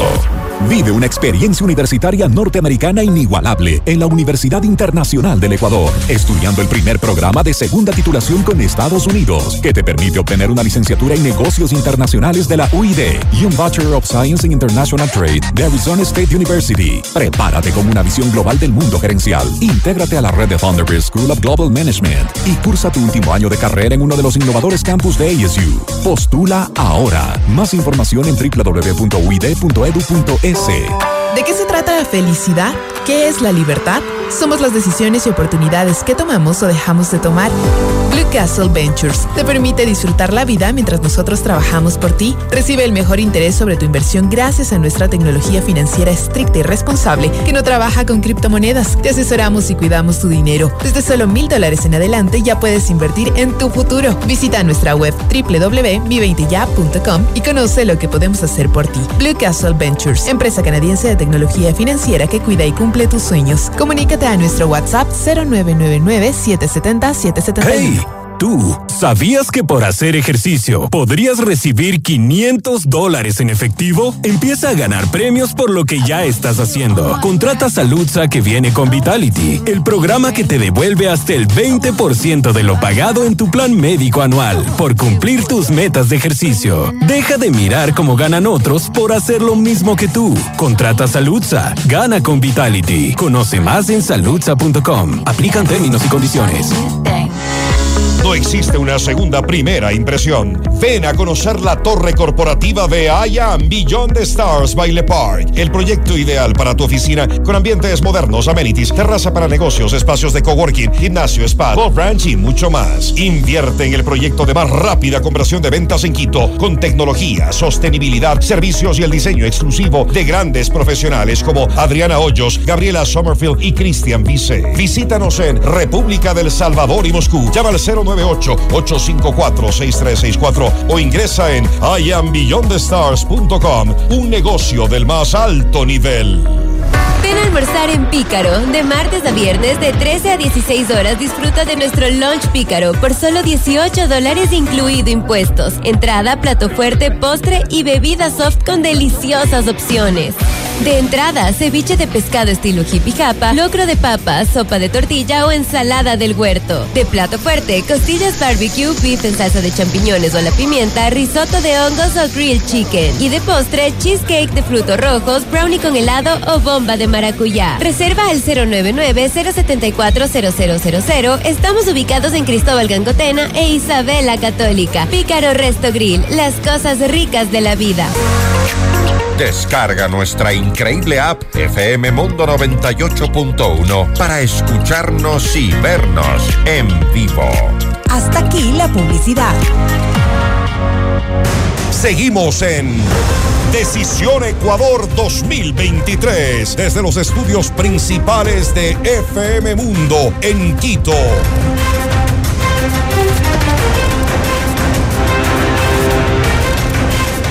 Muy bien amigos, estamos eh, de regreso a las 19 horas con 14 minutos en esta cobertura especial de FM Mundo y Notimundo. Hay ya los primeros datos, aunque el escrutinio es todavía mínimo, obviamente, lo ingresado por el CNE, pero hay los primeros datos hasta el momento para alcalde de Quito. Estos ya datos oficiales con actualización a las 19 horas con 10 minutos. Eh, Omar Ceballos 0,64%, Natasha Rojas 3,41%, Andrés Páez 12,59%, Pavel Muñoz 25,29%, Luisa Maldonado 1,80%, Pablo Ponce 4,42%, María José Carrión 0,94%, Pedro José Freire 20,68%, Jorge Yunda 22,67%, Luz Elena Coloma 4,72%, Jessica Caramillo 0,01% y Patricio Alarcón 1,84%. 84%. Estos son datos, como decimos, a las 19 horas con 10 minutos, actas válidas 18, el 0,30%, actas con novedad 3, 0,05%, total de actas eh, procesadas 21, solo 21 de 20 de 5.950, esto es el 0,35%, actas por procesar 5.929, sufragantes 6.281, eh, ausentismo 1594, 163 blancos, 866 nulos. Según estos eh, primeros datos, quienes mayor porcentaje eh, tendrían, aunque repetimos, son todavía muy poquitas las, las actas escrutadas, está con el 25,29% Pavel Muñoz, 25,29%, seguido por eh, Jorge Yunda con 22,67% y luego Pedro José Freire con 20,68%. Hay que estar pendientes. Andrés Páez con apenas 12,59% eh, y los otros ya son porcentajes eh, menores. estaremos pendientes mientras esta información vaya desarrollándose. Ahora, eh, si les parece, vamos con la consulta popular, las preguntas de la consulta popular. También hay los primeros datos ya oficiales, María del Carmen. Así es, eh, los primeros datos oficiales eh, que tenemos del CNE son, por la pregunta 1, el sí el 57.14%, mientras que el no el 42.86%. Esta es la pregunta que tiene relación con la extradición. La pregunta 2, que tiene relación con eh, la autonomía de la fiscalía, el sí tiene el 66.67%, mientras que el no el 33.33%. La pregunta 3, que tiene relación con la reducción del número de asambleístas, eh, tiene un porcentaje bastante alto, Cristian, el sí, el 71.43%. Definitivamente aquí sí la gente eh, está, está decidida a que hayan menos asambleístas, mientras que el no, el 28.57%. La pregunta 4, que tiene relación con eh, regular a los partidos políticos, tiene eh, como resultado por el sí el 64.71%, mientras que el no el 35.29%. Revisemos las otras preguntas. La pregunta número 5 que tiene relación con eliminar la facultad de designar del Consejo de Participación Ciudadana y Control Social. El sí tiene el 56.25%, mientras que el no el 43.75%. La pregunta 6, que es acerca del proceso de designación de los miembros del Consejo de Participación. Eh, tiene como resultado el sí, el 76.47%, mientras que el no, el 23.53%. Y de las otras dos preguntas todavía no tenemos resultados. Eh, y por eso pues no están eh, disponibles hasta esta hora, Cristian. Así es, María del Carmen, son los primeros datos.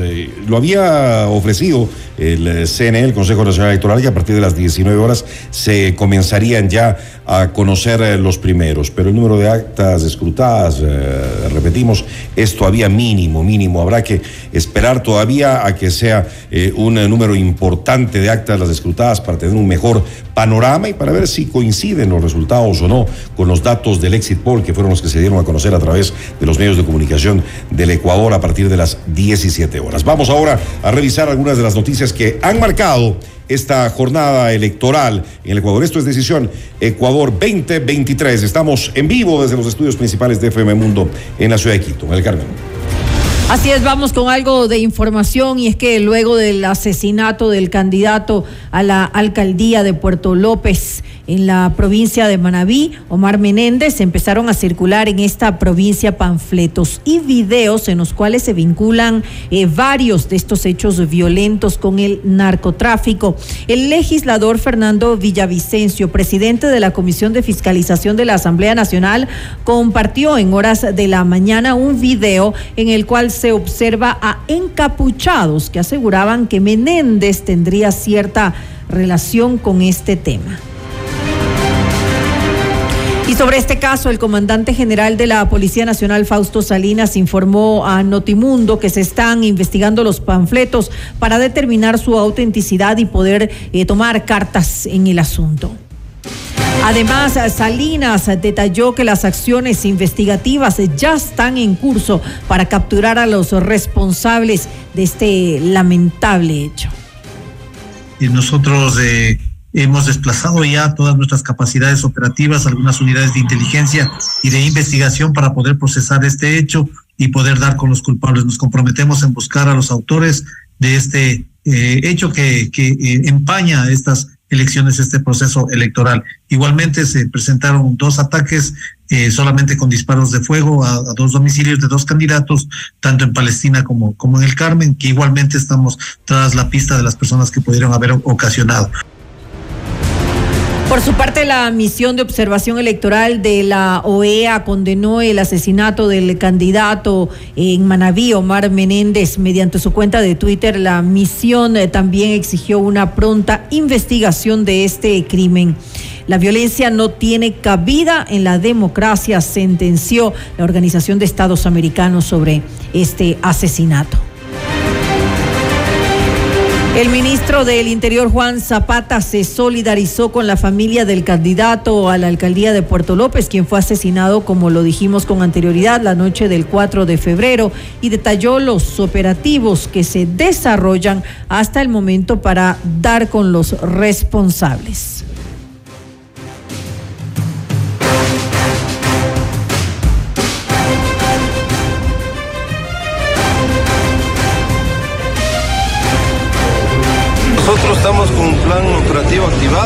Más de 100 mil eh, funcionarios públicos de Policía, Fuerzas Armadas, obviamente las entidades municipales que estaremos dando la tranquilidad a la ciudadanía. La gente es obviamente que salga a votar con absoluta tranquilidad. La ciudadanía decirle que salga a cumplir con este deber cívico.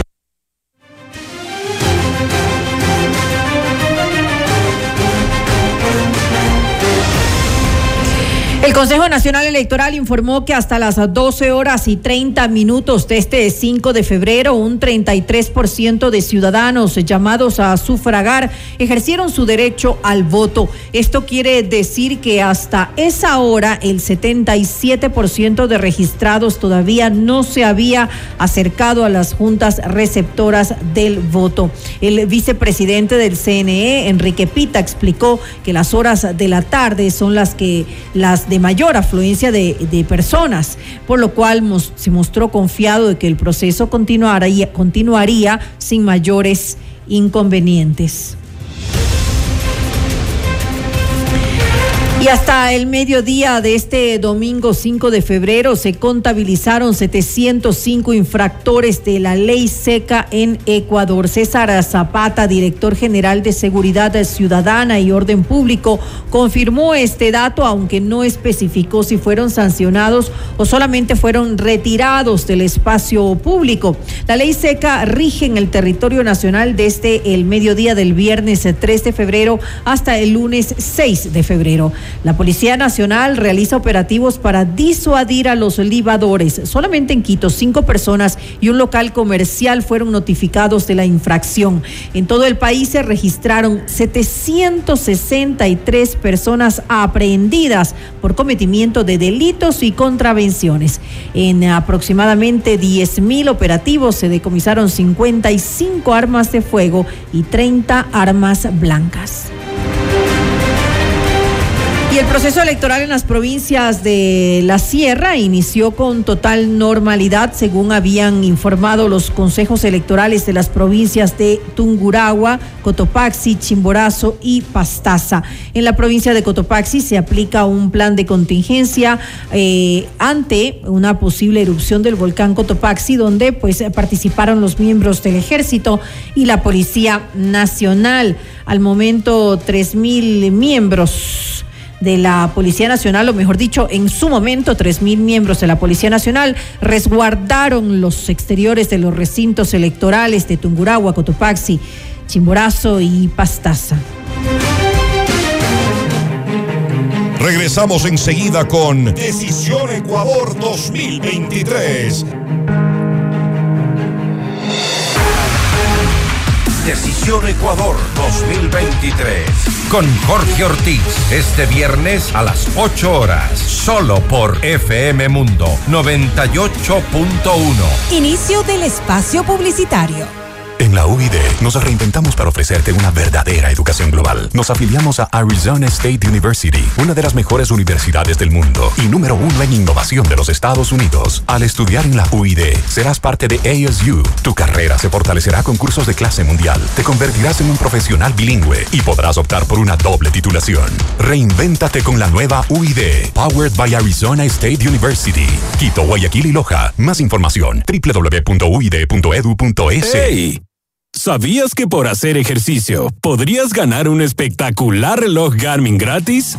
Empieza a ganar premios por lo que ya estás haciendo. Contrata hoy tu plan médico con Saludza, que cuenta con Vitality, el programa que te premia por cumplir tus metas de ejercicio. Deja de mirar cómo ganan otros por hacer lo mismo que tú. Contrata Saludza, gana con Vitality. Conoce más en saludza.com. Aplican términos y condiciones.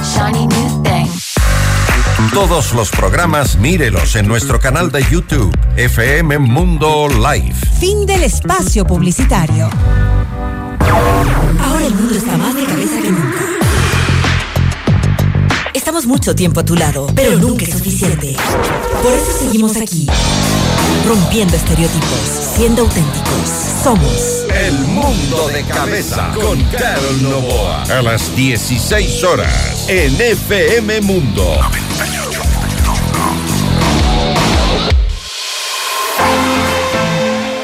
estresado y apurado por la vida, nosotras te acompañamos todos los días y te invitamos a tomar un café. Somos Nicole, Carla y Marisol. Con buena música, información de actualidad, entretenimiento y bienestar. ¿Qué más puedes pedir desde las 14 horas de lunes a viernes por 98.1 FM Mundo? Continuamos presentando Decisión Ecuador 2023, una cobertura especial de FM Mundo y Notimundo.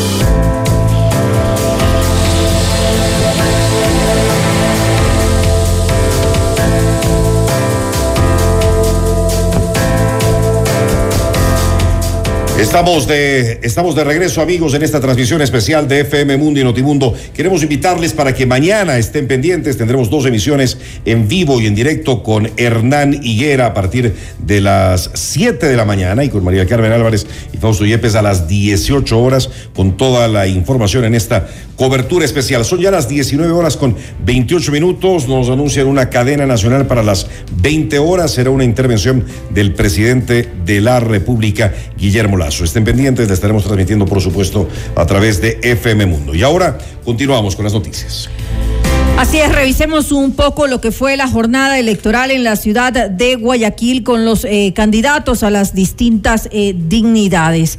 El candidato a la prefectura de Guayas, Andrés Gushmer, sufragó en el colegio Simón Bolívar, esto es al norte de la urbe, donde pues aprovechó para instar a los ciudadanos a votar eh, con conciencia y a respetar los resultados finales.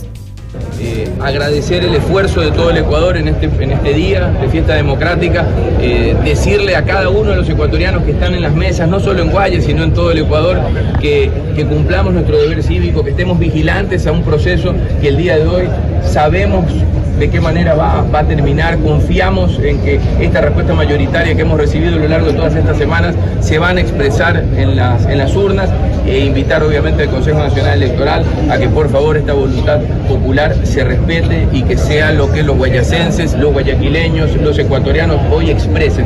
Lo que hoy vamos a hacer, la fiesta de la cual están todos invitados para que por favor se acerquen a votar con conciencia, con rigor, con mucho patriotismo, bueno, que el CNE sepa que hay muchos ecuatorianos que están cuidando ese proceso y que por la tarde y noche vamos a, a tener que, que respetar la voluntad. Por su parte, el candidato a la alcaldía de Guayaquil, Jimmy Jairala, acudió a su recinto electoral en la unidad educativa del Milenio, Iliana Espinel Cedeño, acompañado de varios simpatizantes. Eh, en este lugar, pues expresó la necesidad de volver a una ciudad de grandes obras. Además, eh, aseguró que estaría atento a los resultados de esta jornada electoral. Nosotros más bien estamos cuidando de que no nos toquen los votos, que no tuerzan la voluntad popular y por eso hay ocho movimientos y partidos que nos hemos unido en el Frente de Transparencia que hemos venido denunciando las presuntas irregularidades y que vamos a cuidar que el voto del ciudadano guayaquileño se respete. Los, los ocho, los ocho movimientos y partidos eh, tenemos nuestros delegados, por eso usted no va a ver seguramente a, a gente de Centro Democrático específicamente, sino de varios movimientos y partidos que nos hemos unido para eh, controlar, como le, como le dije, pues que la voluntad de los ciudadanos eh, sea respetada. Y el director general de Seguridad y Orden Público de la Policía Nacional, César Zapata, confirmó la muerte de una persona en uno de los recintos electorales de Guayaquil y aunque no pues eh, ofreció mayores eh, detalles, aseguró que se trató de una muerte natural. tenemos, y eso queremos aclarar, una persona que falleció en el interior de un recinto electoral, pero se trata de acuerdo al protocolo, la causa, por una muerte natural. Esto se produjo en el interior de un recinto electoral, en el centro educativo Miguel Simons.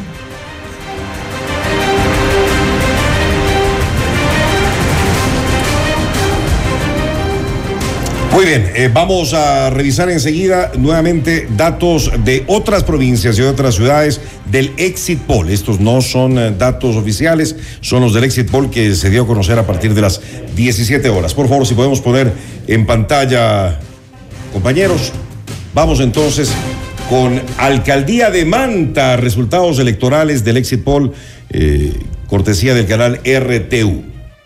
Así es, vemos eh, que en la primera posición está Agustín Intriago con el 62,57% y eh, eh, que le sigue Jaime Estrada con el 30,41%, mientras que en la tercera posición, extremadamente lejos, se encuentra Inés Albán con tan solo el 1,46%. Esto es el resultado para la alcaldía de Manta y repetimos, esto se trata de los datos extraoficiales. Tomen esto en cuenta. Vamos con la siguiente, por favor. En eh, Prefectura de Manabí, Leonardo Orlando, 39,67%. Eso es la Prefectura de Manabí. Leonardo Orlando, eh, la alineación eh, correísta, muy afín al, al correísmo, incluso en el gobierno de Correa eh, estuvo en algunos cargos importantes. Leonardo Orlando está al frente con 39,67% en el exit poll. Agustín Casanova, el 37,58% y Jorge Zambrano, 7,75%.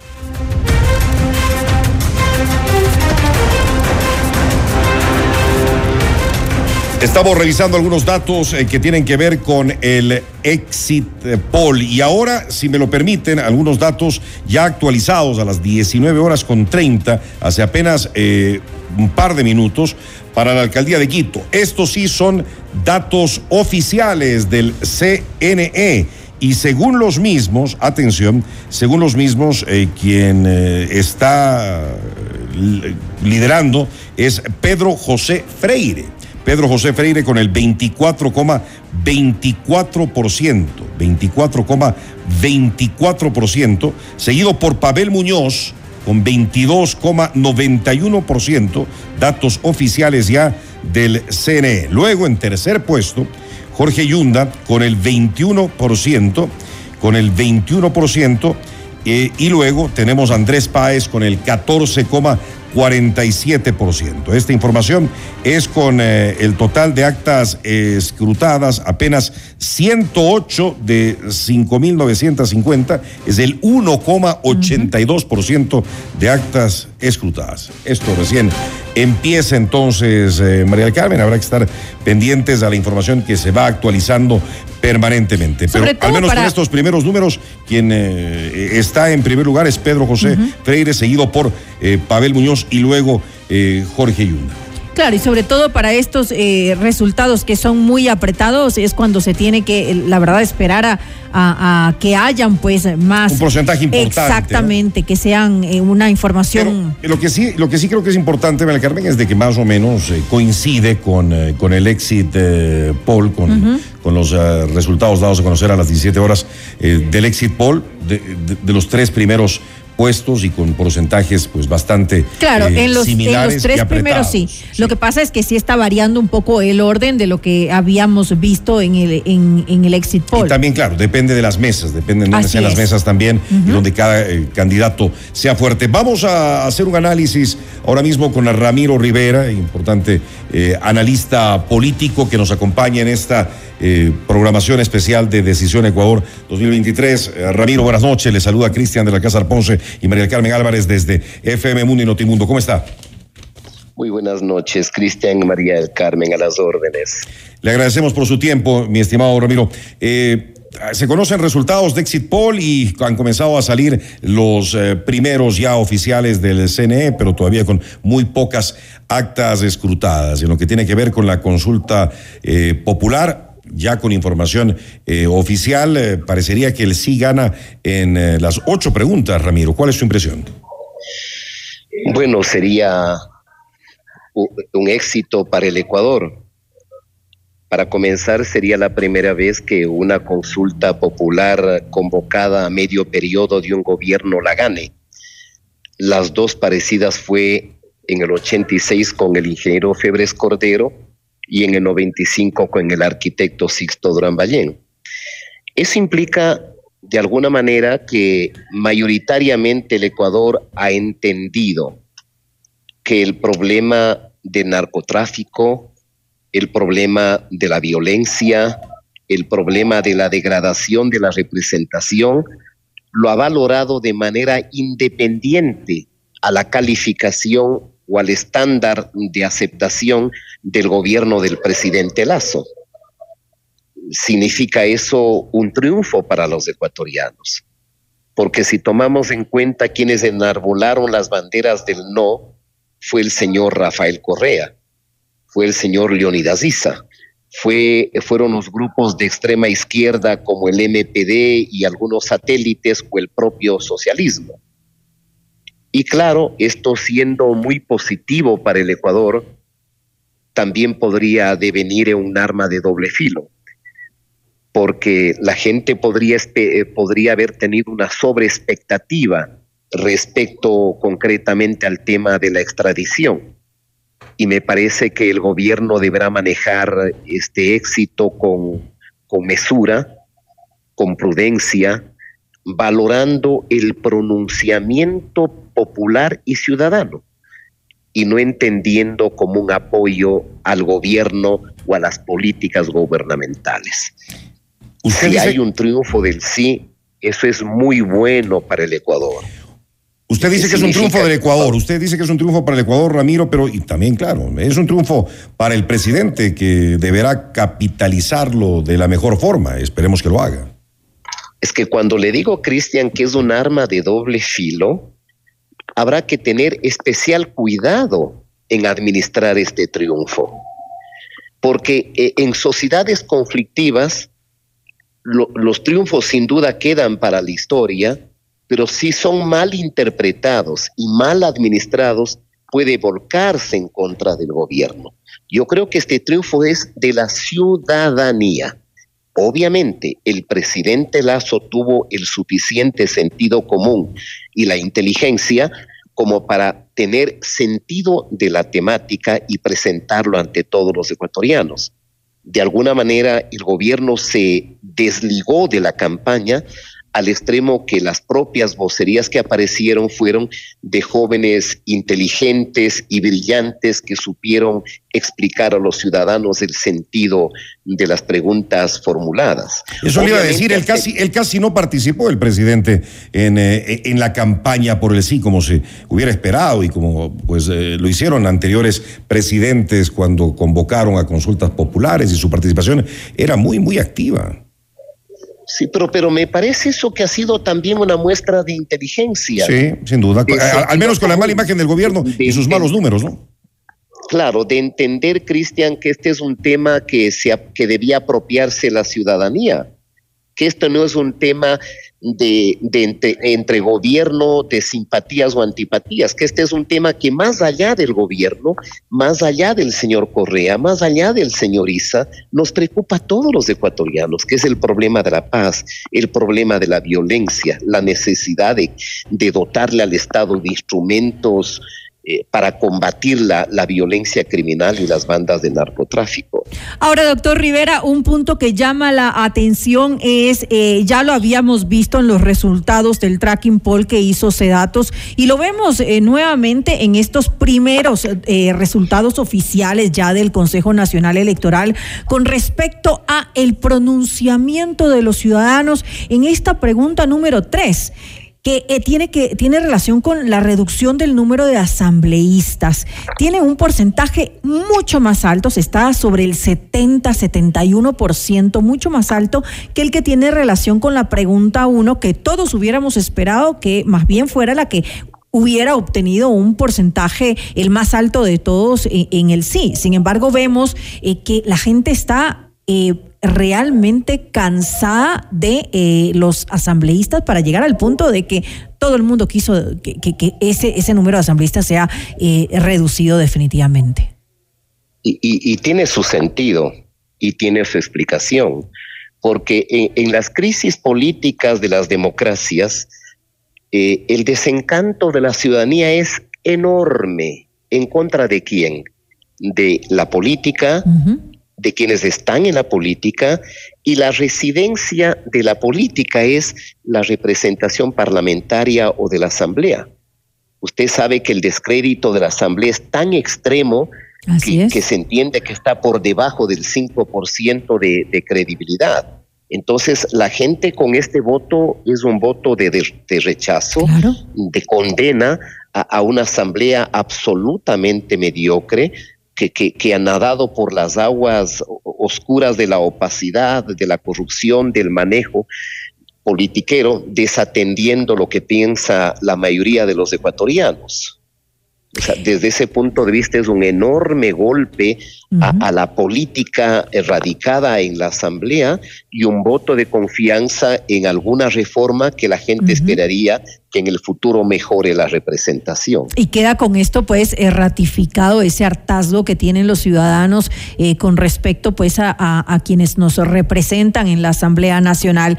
Eh, también qué decir de aquellos que, que estuvieron em, motivando a los ciudadanos para que votaron para que votaran por el no. Por ejemplo eh, eh, la, la, que se pronunció en varias ocasiones hizo mucha campaña así como otros eh, movimientos sociales tratando de que pues el voto fuera no. Qué decir de de ellos son los grandes perdedores en este caso con relación a, al comportamiento de los ciudadanos bueno es yo diría este es una cueriza que el Ecuador le acaba de dar al señor Rafael Correa y a su amigo el señor Leonidas Issa, y, a los radicales que estuvieron cerca de Correa, estos grupos alrededor del ex MPD, del socialismo, etcétera. Pero esto en materia de la consulta popular y de las preguntas, porque si vamos al análisis respecto al apoyo electoral, eh, queda bastante claro que la primera fuerza política electoralmente hablando pasa a ser el correísmo a nivel Revolución Ciudadana, ¿cómo entender esto entonces? Bueno, yo creo que lo primero se entiende, porque para los ecuatorianos queremos que haya un cambio en la política, en la forma de hacer política, que mejore la representación que hoy se ha hundido en tanta mediocridad y empobrecimiento pero a su vez lo otro también es una suerte de factura eh, a un gobierno débil. Porque, porque el, partido de gobierno como tal Así es. está fuera de juego, fuera de juego. Eso, esto, esto significa pues que, que también se ha reflejado en este proceso leyendo los datos provisionales la, tenden, la tendencia a, a, las reelecciones que se producen en las democracias porque usted advierte este momento eh, la tendencia de reelección en Guayaquil y en Guayas, en Pichincha, en Machala, en Manta, en Manabí.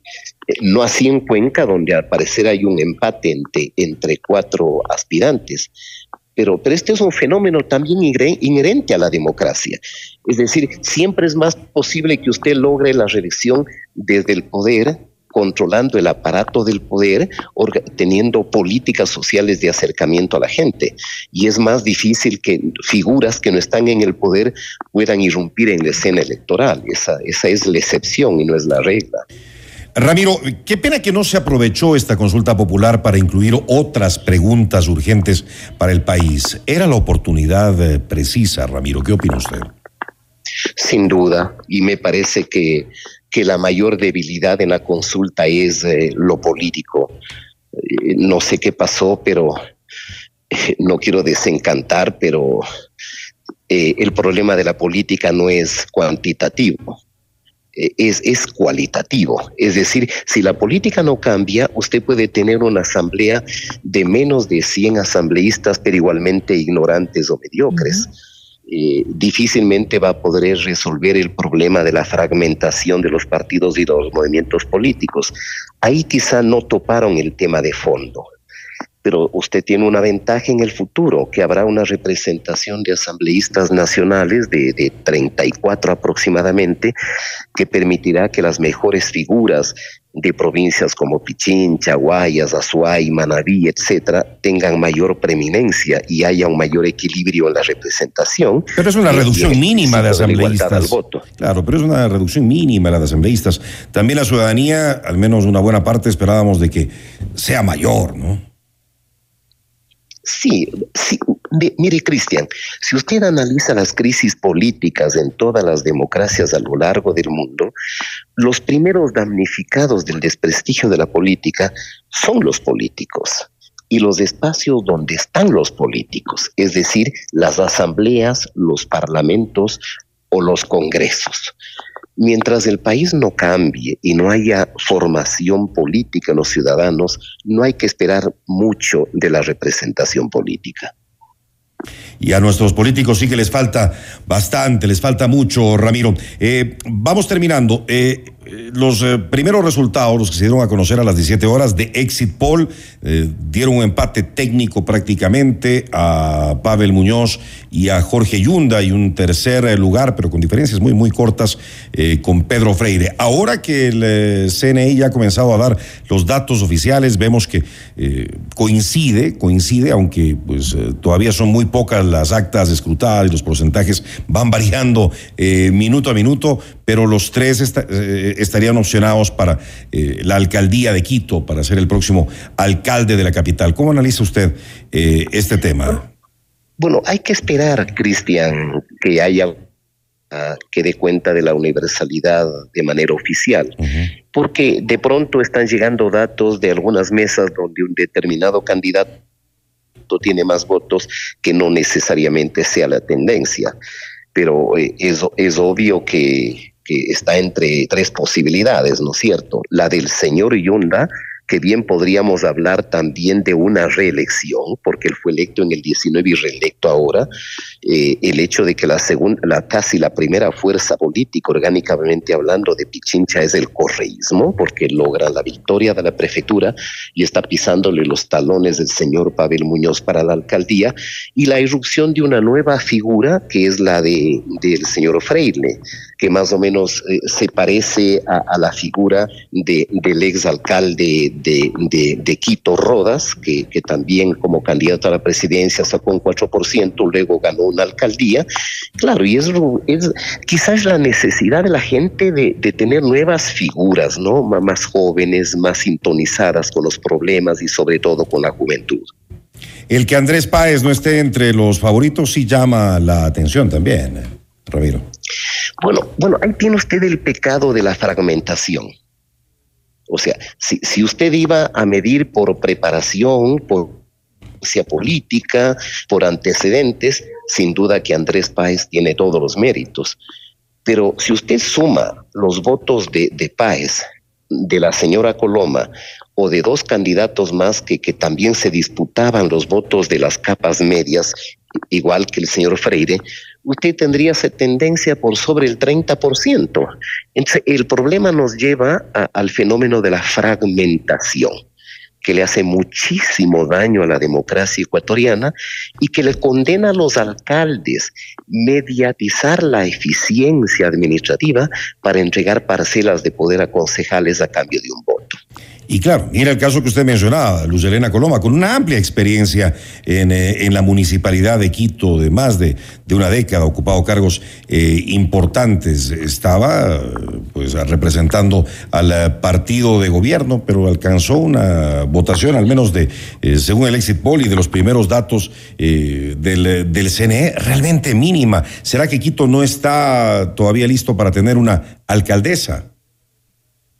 Probablemente si esa candidatura perdía la vergüenza de ser del gobierno y enfrentaba directa y de manera frontal la representación del gobierno, a lo mejor tenía más votos, pero la impresión que proyectó es que como que tenían rubor o vergüenza de que les asocien con el gobierno.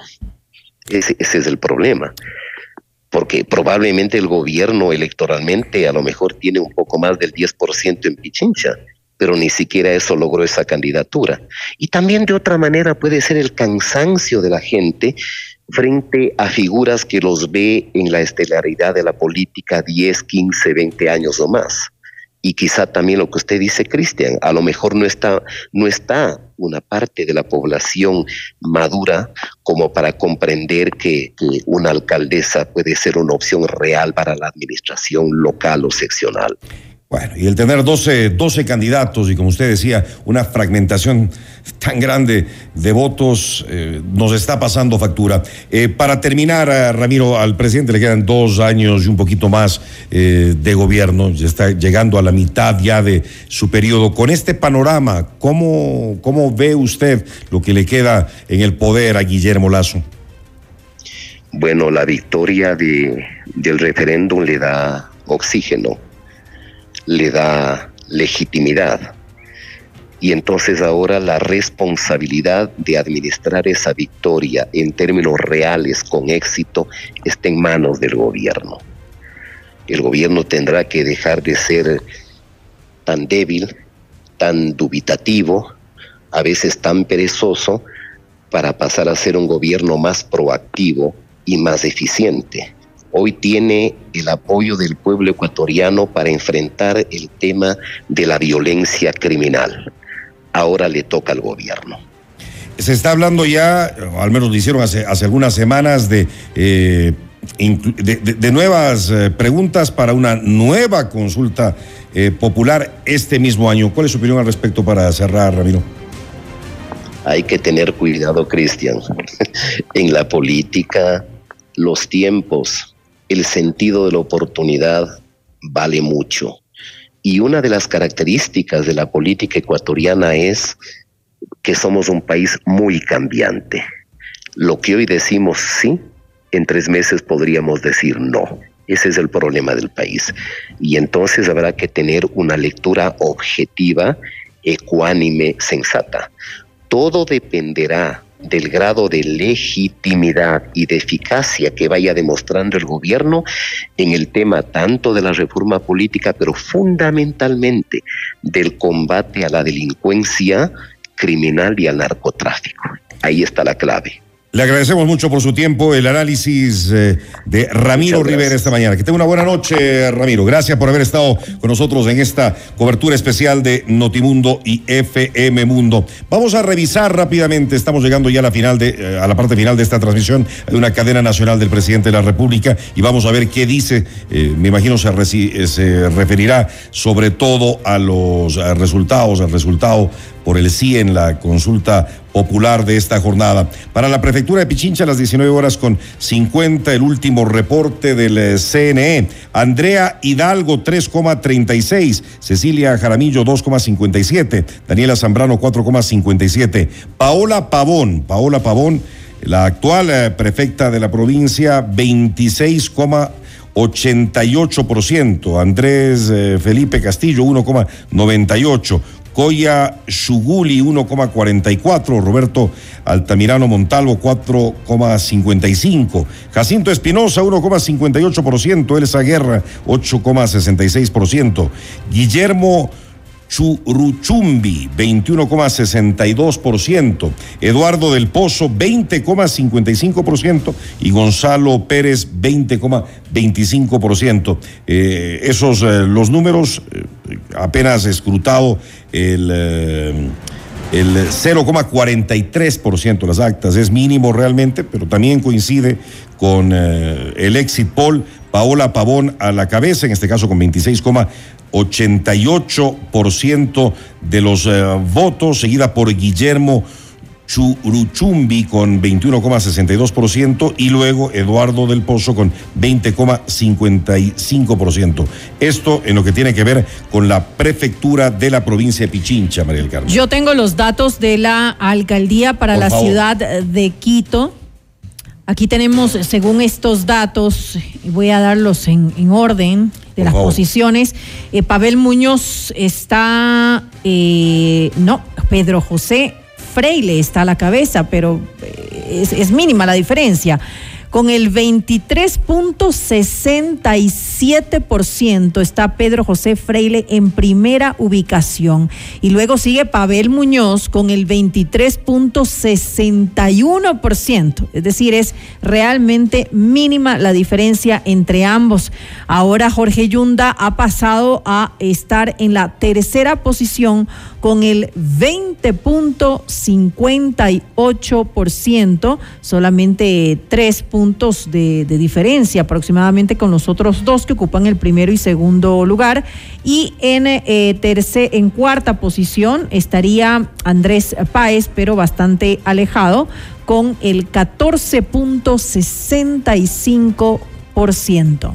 Ahora, si me lo permiten, para alcalde, alcaldesa, de Guayaquil. Los uh, resultados en este momento escrutados el 2,94% de los votos, apenas solo 171 de 5.824, algo que nos llama la atención. Pero repetimos, todavía es mínimo el número de eh, actas escrutadas. Eh, está en primer lugar Aquiles Álvarez con el 39,53%, seguido por Cintia Viteri con el 30,08% y en eh, tercer lugar Jimmy Jairala con 10,20%.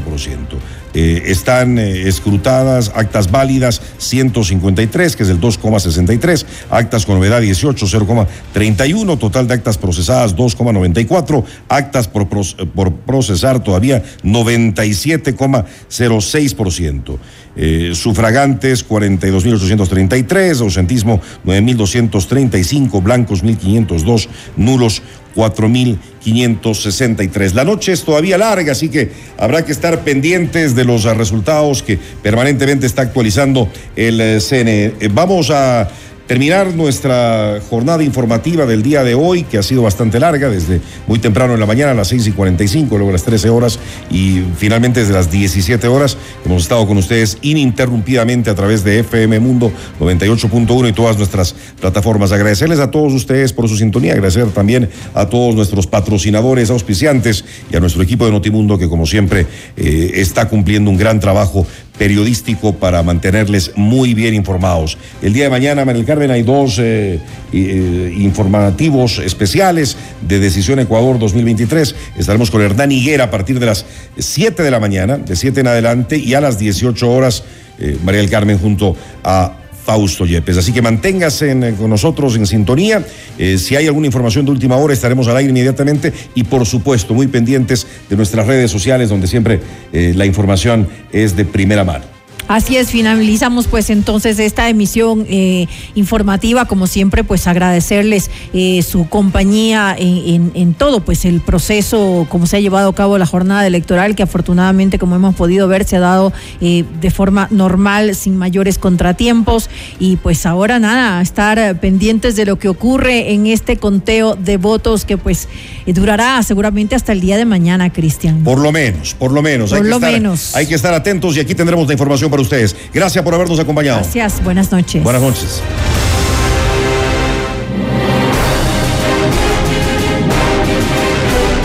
FM Mundo y Notimundo presentaron Decisión Ecuador 2023. Conducción Jorge Ortiz, María del Carmen Álvarez y Cristian del Alcázar Ponce. Coordinación y redacción José Martín Muñoz, Fernanda Utreras, redacción y redes sociales Romina Cox, asistentes Daniel Ocaña y Emilio López, dirección gráfica Laili Quinteros, producción FM Mundo Live Javier Merino, producción Carlos Cárdenas. Ingeniería de Sonido, Mauro Olivo. Coordinación General Multimedia, Nicole Moncayo. Dirección de Contenido, María Fernanda Zavala. Dirección General, Cristian del Alcázar Ponce. Gracias por su sintonía